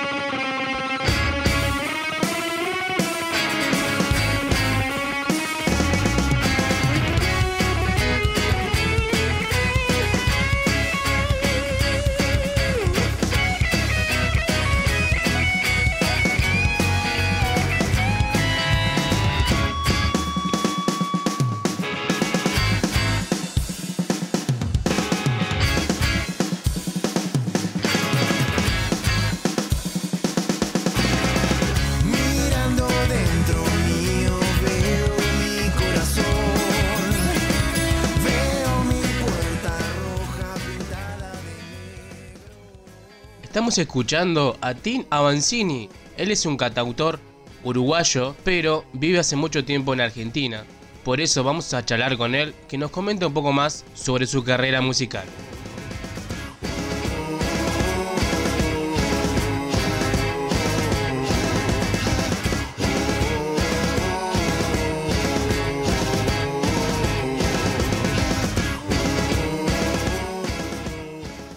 Seguimos el New Rock. Ahora estamos en comunicación con Tim Avanzini desde Entre Ríos. ¿Cómo andas? ¿Todo bien? ¿Todo bien? ¿Cómo te va, Mario? Muy bien. Eh, nada, agradecerte por tu tiempo y queríamos, eh, bueno, antes que nada presentarte ¿no? a nuestros oyentes y a todo el mundo que esté escuchando esta entrevista, porque bueno, ahora seguramente estará en nuestro canal de YouTube para quien la quiera ver, así que será más que bienvenido. Y quería presentarte, eh, es- sos cantautor, entrerriano, también productor y compositor, nacido en Concepción del Uruguay. Así que bueno, ahora estás en Entre Ríos, ¿no? En este momento estoy de gira, estoy por, por cuestiones laborales acá en Entre Ríos, pero vivo yo en realidad en la ciudad de La Plata, en Buenos Aires. Ya va a ser cerca de 20 años que vivo ya. Y bueno, preguntarte en este proyecto musical cómo comienza. ¿Hace mucho estás por ahí de forma con este proyecto o antes estabas con alguna banda? ¿Cómo ven? Mira, eh, este proyecto va a cumplir alrededor de 10 años ya. Creo que este año va a ser 9 años. 20, 2023 eh, va a ser 10 años que, arrancamos a, hacer, a hacer canciones como solista, ¿viste? Siempre yo tuve, tuve la posibilidad de, tocar en bandas y, formar parte como componiendo yo y por ahí participando de algunos proyectos que, que, me invitaban a participar. Fui muchos años bajista de bandas, así que siempre el palo medio hard, hard rock, grunge, ¿viste? Soy bastante 90, entonces como que me gusta mucho tocar ese, ese, ese palo. Bien, y ahora, eh, ¿quiénes te acompañan en este proyecto? En este proyecto ya eh, hace casi cerca de una década que trabajamos con las mismas personas, que bueno, son, somos todos entrerrianos en realidad y estamos por ahí, algunos viven en Capital y así nos vamos repartiendo, algunos viven acá en Entre Ríos, y, bueno, uno es Tati Galear en guitarra, Fernando Tropini en batería eh, y Freddy Locker en bajo. Bueno, eh, tenemos casi el mismo tiempo de, de vida con este proyecto y con el programa también. Cumplimos nueve años este año. Así que estamos ahí. El próximo año cumplimos 10 años dos. Así Vamos a que hacer un festejo, podemos contarnos. podemos hacer un festejo, claro, colectivo. de- ¿Conocés de por estos lados? ¿Conocés por estos lados la Patagonia, Neuquén? Sí, tuve la posibilidad de, de- de ir a Neuquén, y hace dos años más o menos va a ser que, que anduvimos por allá. Eh, conozco Plotier, conozco ahí eh, Neuquén Capital. Tuve la posibilidad de ir para el lado de Bariloche, Siete Lagos y todo eso. En el circuito obligado. Ah, mirá, bueno, la radio está cerca, más cerca de Plotier que, de, que del centro. estamos más cerca del aeropuerto, así que bueno, anduviste por acá cerca. Debo haber, debo haber pasado por ahí cerquita. Bueno, la próxima vez ya queda el contacto, avisanos y bueno, te pasás por la radio y seguramente a tocar algunos temas. A tocar algunas canciones, por supuesto, desde ya. Eh, bueno, preguntarte, ¿no? ¿Cómo, cómo es unir la pintura, eh, la poesía y el teatro en este proyecto o en lo que haces? Eso, mirá, eso fueron etapas donde fuimos uniéndonos con, con otros artistas. Yo, de hecho, no me dedico al- ni al teatro ni a la pintura, pero sí, en algunos momentos hacíamos como, como actos donde, donde se unía la música, se unía la, pintura, invitábamos a gente que leía poemas, y hacíamos todo un, colectivo de, artistas para, para que cada uno muestre su, su- palo, digamos, su, su fuerte. Nosotros por ahí, bueno, tocábamos con la banda repente apareció un mimo, viste, haciendo algunas cosas, algunos acting, algunas situaciones, o había una chica pintando atrás mientras nosotros eh, tocábamos y eso estaba, estaba bueno. Buenísimo, bueno.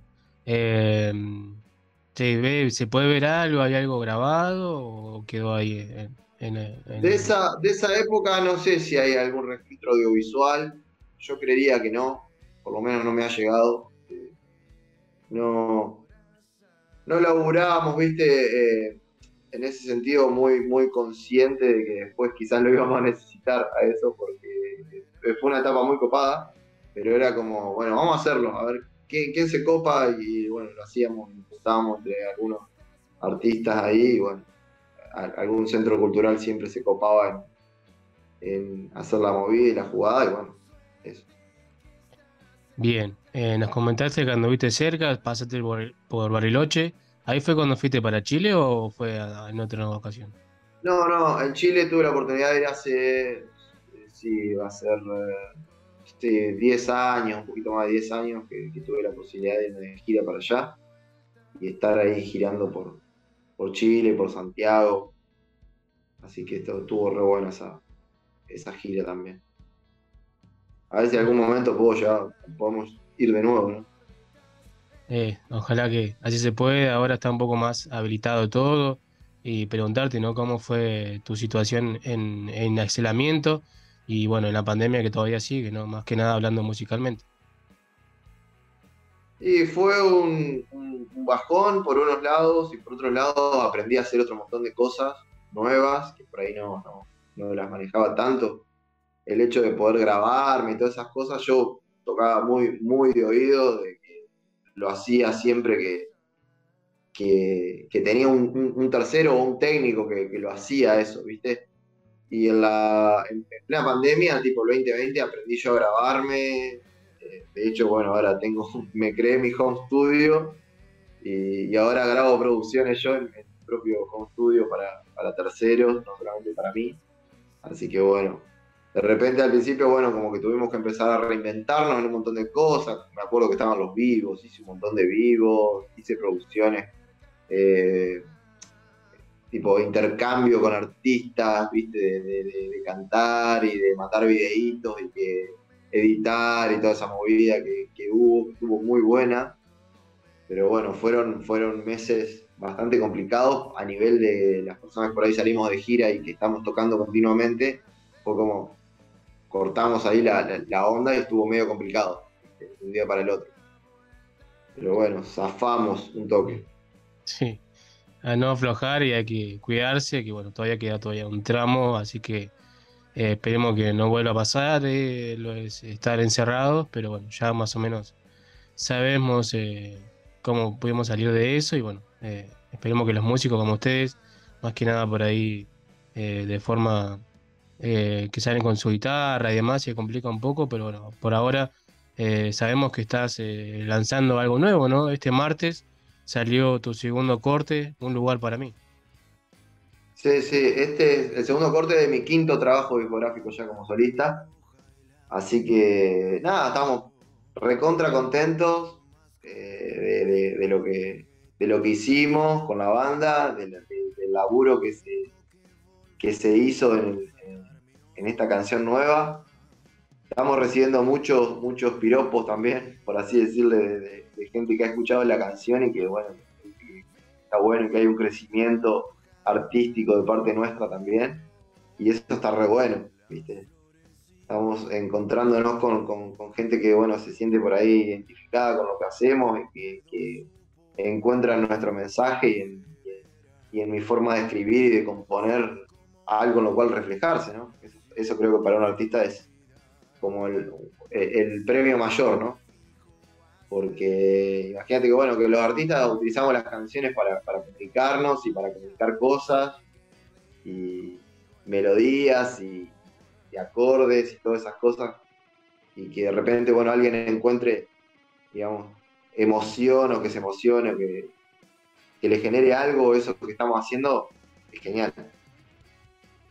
Qué bueno, bueno, buenísimo. Algo que me llamó la atención y me gustó de la, la foto ahí de portada que es eh, del videojuego de Mario Bros.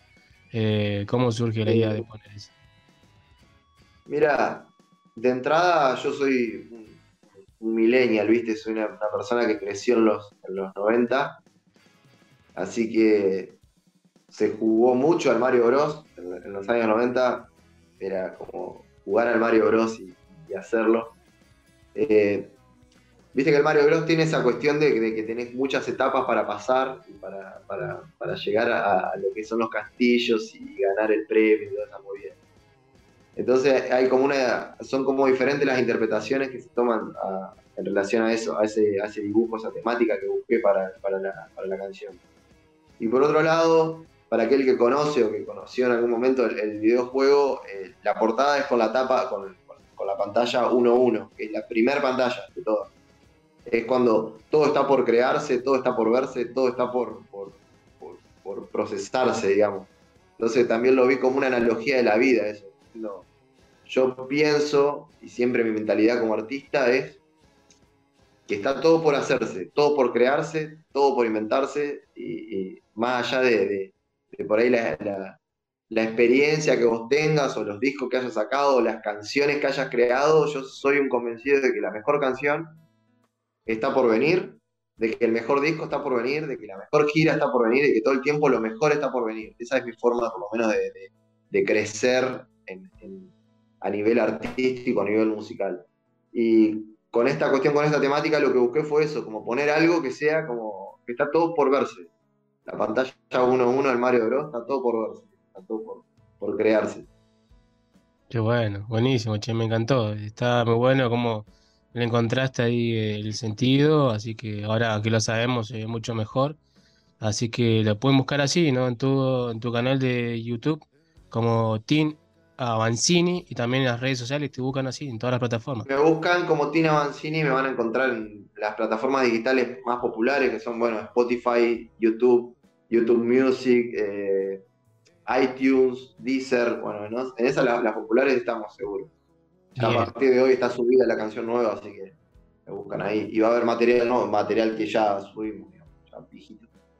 Bien, buenísimo. ¿Y qué se viene, no? Lo próximo está presentando un lugar para mí. ¿Se viene algún otro corte muy pronto o, o con esto estamos tranquilos?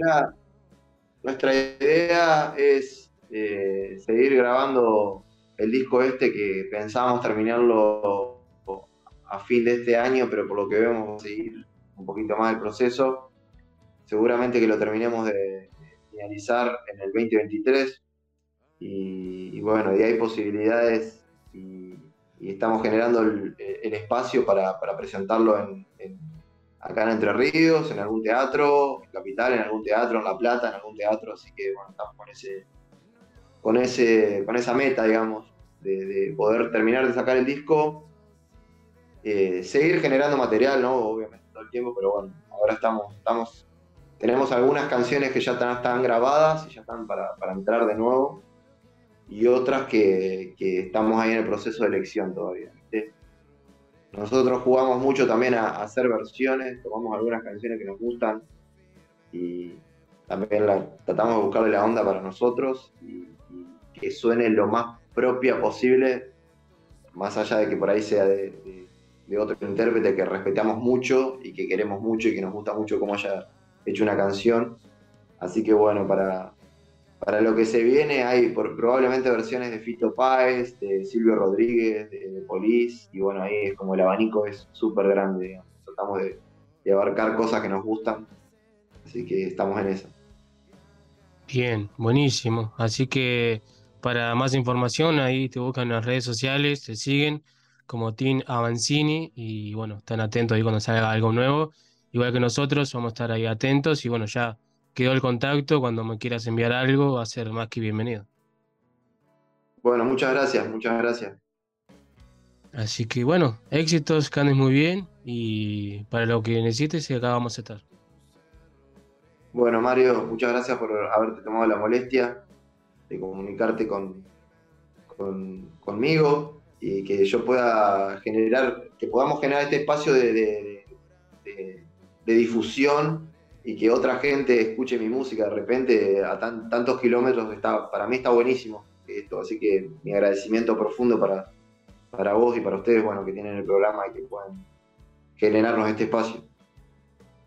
Gracias a vos por tu tiempo y estamos en contacto. Así que te mando un fuerte abrazo. Que andes muy bien. Un abrazo, che.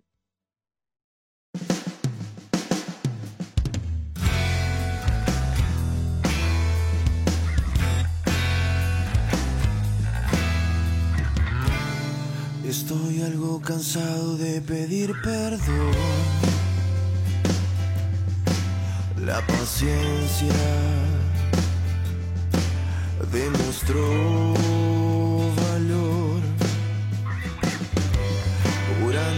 heridas como sanación. El dolor, la contradicción.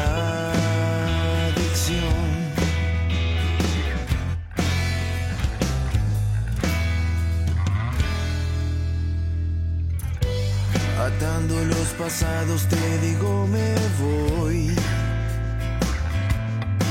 Y al final me quedé con vos Sacando las espinas de cada renglón. La inocencia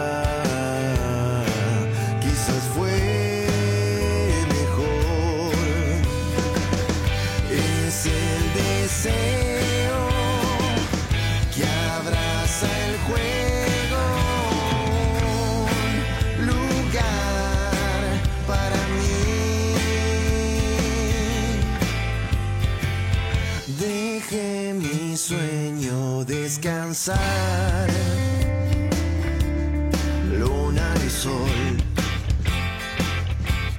Noche y día. Por más que intento escapar, luna y sol, noche y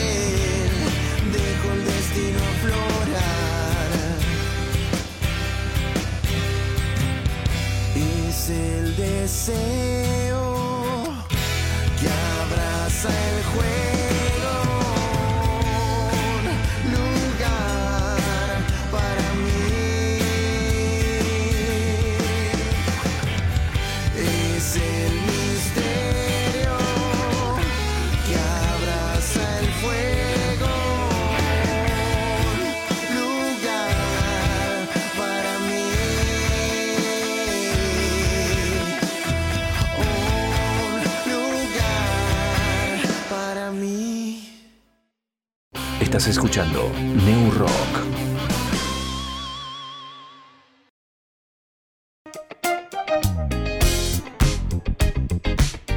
Audiofilia, sala de ensayo, estudio de grabación, producción musical y asesoramiento legal. Contamos con el espacio para que puedas realizar tus ensayos, preparar tus shows y grabar tus proyectos. Vení a Audiofilia, ubicada en el barrio Rucaché. Turnos y consultas al 299 506 2149 o al 2942 40 69 98. Y si no, búscanos en Instagram y Facebook como audiofilia-nqn. Somos Audiofilia. Queremos oírte.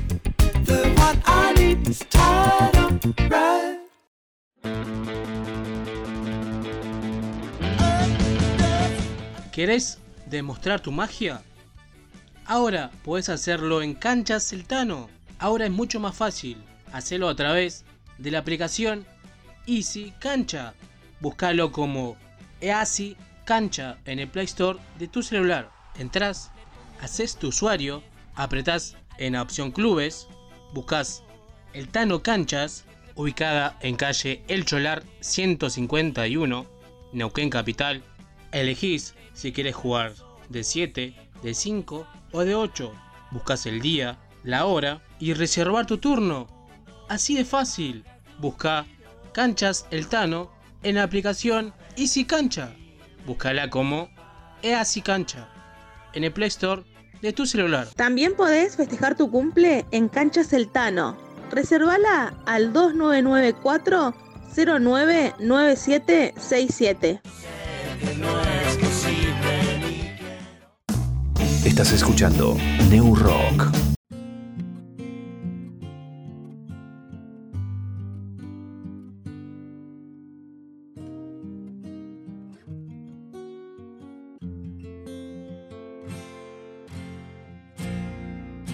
llena de frialdad, soltera y colmada de libertad, cauta frente a los galantes, esquivante cualquier interrogante. Es que un día inesperado su relación quebraron sin dejarla reaccionar. Le hicieron destrozar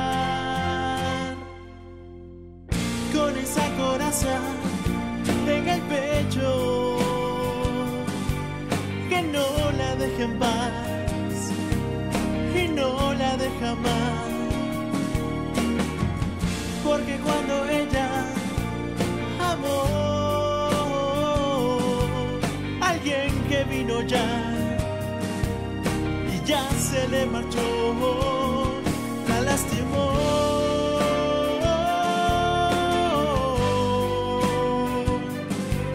Ya no quiere confiar, ni jamás lo hará.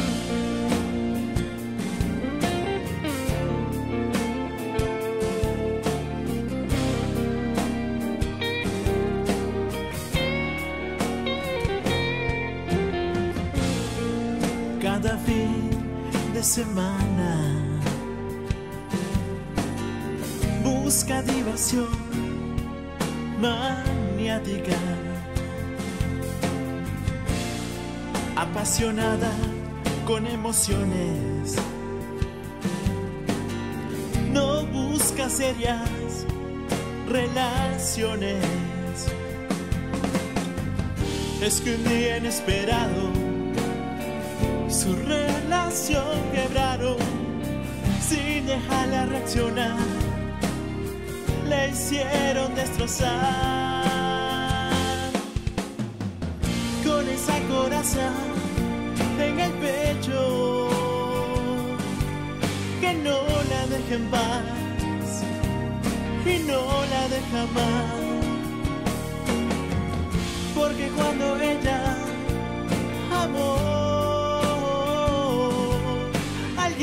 Vino ya y ya se le marchó, la lastimó.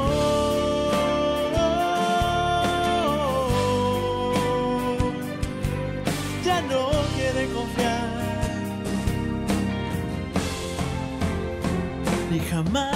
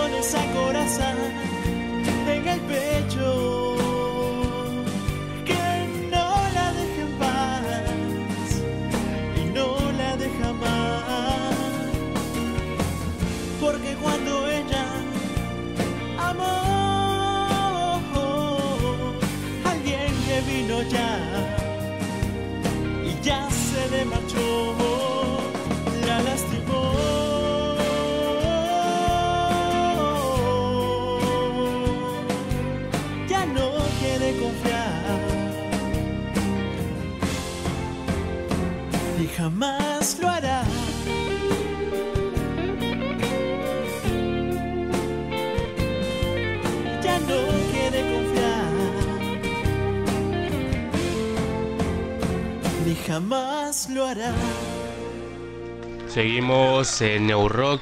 Estamos escuchando a Mark Bemol. Él es cantautor de Lima, Perú. Y vamos a charlar con él que nos comenta sobre su carrera musical. Ya no quiere confiar ni jamás lo hará. Seguimos en New Rock. Ahora estamos en comunicación con Mark Bemol desde Perú, Lima. ¿Cómo andas, Mark? ¿Todo bien? ¿Qué tal? Sí, muchas gracias. Gracias por la invitación. Aquí saludos desde Lima, Perú. Soy cantautor peruano. eh, una vez más aquí difundiendo la música de autor. Exactamente. Bueno, eh, sos eh, cantautor y quería preguntarte, ¿no? ¿Cómo comienza tu carrera musical? De muy pequeño creo que comienza todo. Bueno, sí, las influencias siempre estaban por parte de mi abuelo, ¿no? que era músico vernacular aquí en, la zona centro del Perú. Ya, y por ahí como que hubo cierta inclinación por, y curiosidad por un instrumento que ya poco a poco fue tomando forma ya en la adolescencia, cuando salí del colegio a los 17 años, y de ahí como que fue acrecentando un poco más luego de la universidad, ya pasado los 29, ¿no? En donde empezamos, pasamos de una etapa de de repente solamente hacer música por hobby y llevarlo a un nivel ya un poquito más profesional. Bien, bien, buenísimo. Y por ahí preguntarte, ¿no? Eh, ¿Cómo fueron esos comienzos? Con, imagino que con amigos, armando bandas. eh, por ahí, ¿qué estilo comenzaste haciendo música? Sí, tuvimos un proyecto cuando salí de la universidad a los 29 años, tuve un proyecto con unos compañeros acá del barrio, unos amigos, de iniciar una banda de rock, eh, tocando covers de básicamente rock en español, ¿no? Rock peruano, rock latino. Y eh, se empezaba con, con esa, con esa tendencia, ¿no? De, de- las bandas garage, e incluso ensayábamos en mi sala y en mi, azotea, ¿no? En mi terraza. Eh, te estoy hablando de hace ya un buen tiempo, año 2013, 2012, ¿no? Y bueno, pues esos inicios eran como que más que nada de, prueba, ¿no? Porque no, no llegamos a, a lanzarnos en vivo, o sea, no tuvimos esa intención, solamente quedó como una banda garage. Y bueno, no, no puedo evitar eh, nombrar a, a Los Psycho, ¿no? Una banda tan conocida de Perú, eh, también hablando un poco de garage, un poco de, rock también. Eh, preguntarte, ¿no? ¿Cómo es renombrada esa banda ya? Y si, no, no sé si llegaste a conocer a alguno de los integrantes. Sí, en mi cuenta de Facebook yo tengo al, al papá Psycho, ya, el que es ya conocido ya como una, una leyenda aquí. Y bueno, sí, él es, él es una persona bastante sencilla, ¿no? Bastante humilde y, y bueno, pues fueron pioneros de, de lo que se conocía como el punk en ese tiempo. Ya una música muy, muy, muy subterránea, pero, pero sí, bastante, bastante influyente para las bandas de rock actualmente. Incluso hay muchos jóvenes que, siguen y, están ahí tratando de seguir ese ejemplo. Qué bueno, bueno, buenísimo. Sí, nosotros también de acá de Argentina hemos escuchado mucho su música y también calculo que habrá sido una gran inspiración a muchas bandas de acá de la región. Eh, ahora volviendo más a, tu música, sabemos que en el 2018 eh, sacaste tu primera producción musical y Coraza fue premiada como mejor tema, ¿no? Creo que de una- un programa de radio, una radio de allá, ¿no? Sí, había un programa, bueno, existe actualmente una radio, eh, primero era una radio así por emisora, ¿no? Pero ahora es una radio por internet que se llama Radio Miraflores. Y ahí en el 2018, eh, nuestro single, que era el primero, Coraza, es un tema que escribí hace ya más o menos cinco años. Eh, surgió, ¿no? Surgió como una propuesta para un concurso en el cual fue sujeto a una votación de, de muchas personas. Y ahí salimos, salimos este, premiados, salimos premiados como un tema de- del año 2018. Fue una experiencia muy bonita porque era el primer single que sacaba y, y- y llegó a un premio, ¿no? Entonces, para, para hacer un buen inicio con un premio fue bastante grato, ya, pero también un poco este, contradictorio porque, o sea, también eso me llevó a que un segundo single no tenía que bajar de ese nivel, ¿no? Entonces tenía que estar como a la altura. Esa experiencia fue muy buena eh, en aquel programa que se llamaba La Alfombra Roja con Norita, ¿ya? Y bueno, pues ahí hemos tenido otras intenciones, eh, también hemos tratado de reinventarnos, pero ese single está en el primer disco, ¿no? El que, está, el que se llama Girón Gardenias, que está en Spotify también. Bien, exactamente. Y ahora estás eh, presentando lo nuevo que se Indigna, ¿no? ¿Cómo está, cómo lo aceptó la gente y bueno, cómo va esas reproducciones? Bueno, Indigna viene a ser el tercer single de, de mi segundo disco. Ya, el segundo disco todavía no lo he lanzado, está en proceso, ya, pero sí vamos por tres singles con tres videoclips. Y bueno, Indigna viene a ser como que mm, ese, ese hito, ¿no? Ese, esa, esa mm, forma de romper el esquema. ¿Por qué? ¿Por qué te digo esto? Porque nosotros hemos estado haciendo hasta antes de Indigna canciones pop, rock, por ahí blues y balada. ¿No? Sea, nosotros siempre íbamos en esa onda. Entonces siempre presentábamos el videoclip o presentábamos eh, la canción en un lanzamiento y siempre mostrábamos ese estilo, ¿no? Era bien marcado el, el ritmo de seis octavos, eh, la balada, el pop, ¿no? Las progresiones que eran en tonalidad mayor, ¿no? O sea, era, era muy notorio eso en, en nuestras canciones. Pero Indigna era un tema totalmente fuera de contexto porque es un tema hard rock, es un tema un poco más pesado, es, tiene una tonalidad menor y bueno, el videoclip también tiene una temática más oscura y tétrica, ¿no? Entonces era como un lado oculto, ¿no? Que tenía yo de adolescente y dije, ese es el momento para sacarlo. Indigna fue escrito en el 2016, ¿no? Entonces recién lo he producido en el 2021 y lo hemos lanzado en el 2022, ¿no? O sea, también nos agarró la pandemia, o sea, lo, reservamos como para el momento especial, ¿no? Y justo que ahora se está retomando un poco acá las cosas, sobre todo los eventos en vivo, eh, consideramos que era importante lanzarlo en vivo y, y fue así, lo lanzamos en, en, un, en un escenario digno, creo que de- de- del lugar, o sea, que queda por, por el sur de Lima, es un distrito llamado Miraflores, en un bar llamado Rock and Pez. Lo hicimos con un formato acústico y proyectamos el videoclip al final del evento en una pantalla grande, o sea, creo que fue una manera muy, muy bonita de regresar después de casi tres años. Qué bueno, qué bueno, buenísimo. Así como me lo contás, me lo imagino y calculo que habrá estado buenísimo. Y preguntarte, ¿no? ¿Quiénes te acompañan en este proyecto? Los compañeros de banda.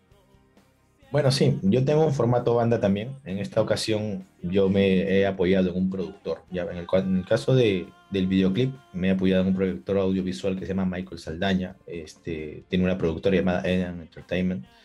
Ya he producido tres videoclips con él. Ya. Y bueno, dentro de, los- las personas que actúan se encuentran Joel Cueva y Pablo Vélez, que también son eh, cantautores, ya, pero también tienen música propia acá en Perú. Es más, alguna, una de sus canciones está en una película peruana, ya que se llama Seductores Irresistibles. Y bueno, como, act- eh, como actriz principal está Laura Moré, que también viene a ser una, una actriz, valga la redundancia, muy talentosa, que aparece en, en muchos, en muchos videoclips también de la, de la temática. Entonces, ese es el equipo que hemos formado para este single. Bien, bueno, buenísimo. Un gran saludo para ellos y, y preguntarte, ¿no? ¿Cómo es el circuito musical ahí en Perú? Eh, más o menos, eh, ¿puedes encontrar bandas que te inviten a tocar, eh, armar alguna fecha para tocar? ¿Es difícil? ¿Es, más o menos accesible? Bueno, dependiendo, ¿no? O sea, yo recuerdo que, bueno, hace unos años, cuando todavía estaba iniciando en esto de la música, era bien complicado encontrar lugares para tocar. Y si los encontraba, siempre era el mismo, ¿no? Entonces era un lugar reducido, un lugar eh, como que un poco, poco conocido, no poco comercial. ¿ya? Y es bien complicado sobre todo encontrar lugares porque siempre te piden un aforo, te piden de repente unas condiciones, un consumo. ¿ya? Eh, bueno, eso yo, yo sé que no ha cambiado mucho, ¿ya?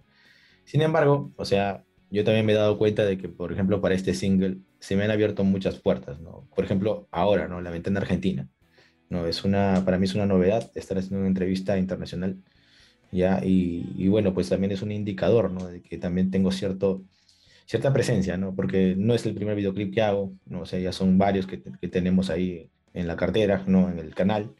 Entonces, eh, eso también nos, nos realza bastante, ¿no? Yo pienso que también tanto una, una, este, un cantautor peruano, un artista peruano, como cualquiera de Latinoamérica, va a tener que tener un portafolio, ¿no? Un, algo, un trabajo que lo acompañe como para poder tener mayor oportunidad, en este caso para difundir o también para, para poder promocionar su música y su propio trabajo. Bien, sí, buenísimo, sí, sí, calculo que debe haber alguien que escuchado tu música acá, así que bueno, le mandamos un saludo. Nosotros estamos en Neuquén Capital, el norte de la Patagonia Argentina, muy pegados a la cordillera de los Andes, así que realmente eh, si alguien está escuchando, le mandamos un gran saludo que, que escucha tu música. Y para encontrarte te pueden buscar así, ¿no? En las redes sociales como Mark con K y Bemol con B larga, ¿no? Sí, así es, me pueden ubicar en Facebook como Mar Bemol Oficial. Ahí está mi canal, de, está mi Facebook, mi fanpage. Eh, también me pueden encontrar en YouTube como Mar Bemol. Ahí están los videoclips que te mencioné, ahí están los singles. También hay un proyecto aparte que tengo que se llama Versiones, ya que viene a ser como covers, ya, pero aterrizados a mi estilo. Hay algunas canciones que a mí me gustan y he tratado de, versionarlas, ¿no? Hay un- una lista ahí creada. Y también está, estoy en Instagram, en Instagram me pueden encontrar como Mar Bemol, también ahí voy subiendo cierto contenido. Y en Spotify están los, el disco que te comenté, el disco Girón Gardenia se encuentra en Spotify.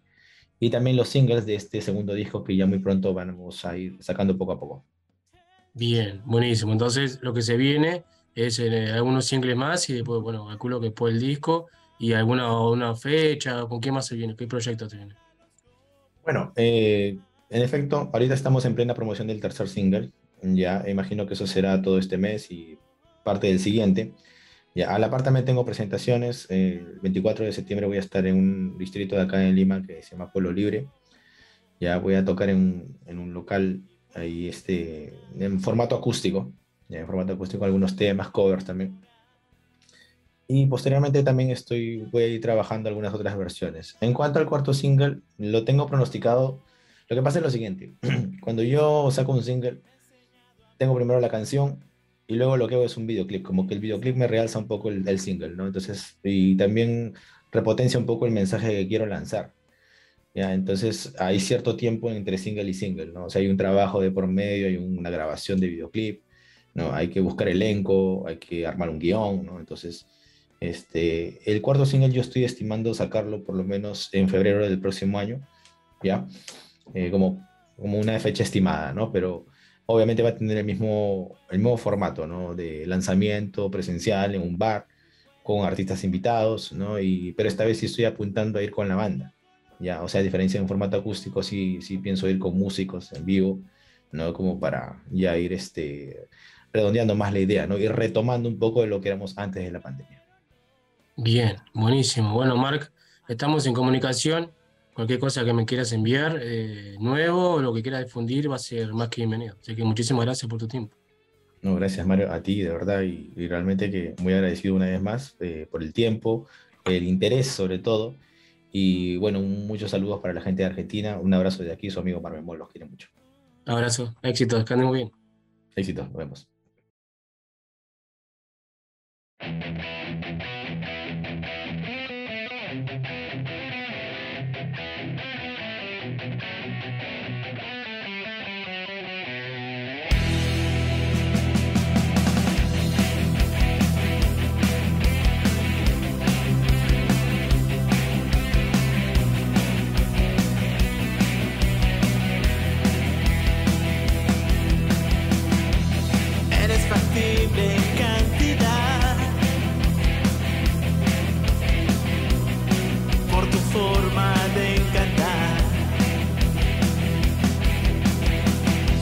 improvisar.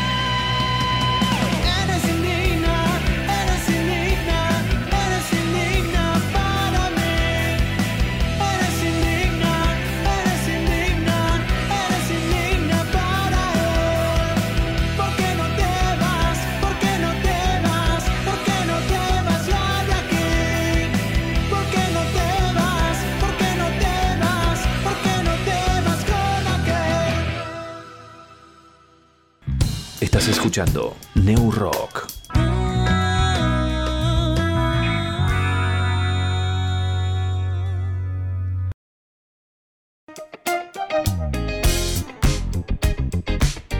Audiofilia, sala de ensayo, estudio de grabación, producción musical y asesoramiento legal. Contamos con el espacio para que puedas realizar tus ensayos, preparar tus shows y grabar tus proyectos. Vení a Audiofilia, ubicada en el barrio Rucaché. Turnos y consultas al 299 506 2149 o al 2942 40 69 98. Y si no, búscanos en Instagram y Facebook como audiofilia-nqn. Somos Audiofilia. Queremos oírte.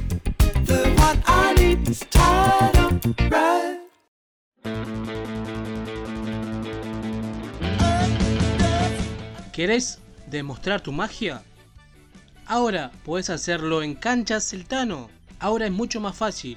Hacelo a través de la aplicación Easy Cancha. Búscalo como Easy Cancha en el Play Store de tu celular. Entrás, haces tu usuario, apretás en la opción Clubes, buscas el Tano Canchas, ubicada en calle El Cholar 151, Neuquén Capital. Elegís si quieres jugar de 7, de 5 o de 8. Buscas el día, la hora y reservar tu turno. Así de fácil. Busca Canchas El Tano en la aplicación Easy Cancha. Búscala como Easy Cancha en el Play Store de tu celular. También podés festejar tu cumple en Cancha Celtano. Reservala al 2994 099767. Estás escuchando New Rock. Eso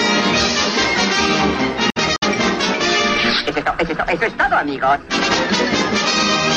Gracias, vuelvan pronto, gracias, vuelvan pronto. Debo irme, mi planeta me necesita.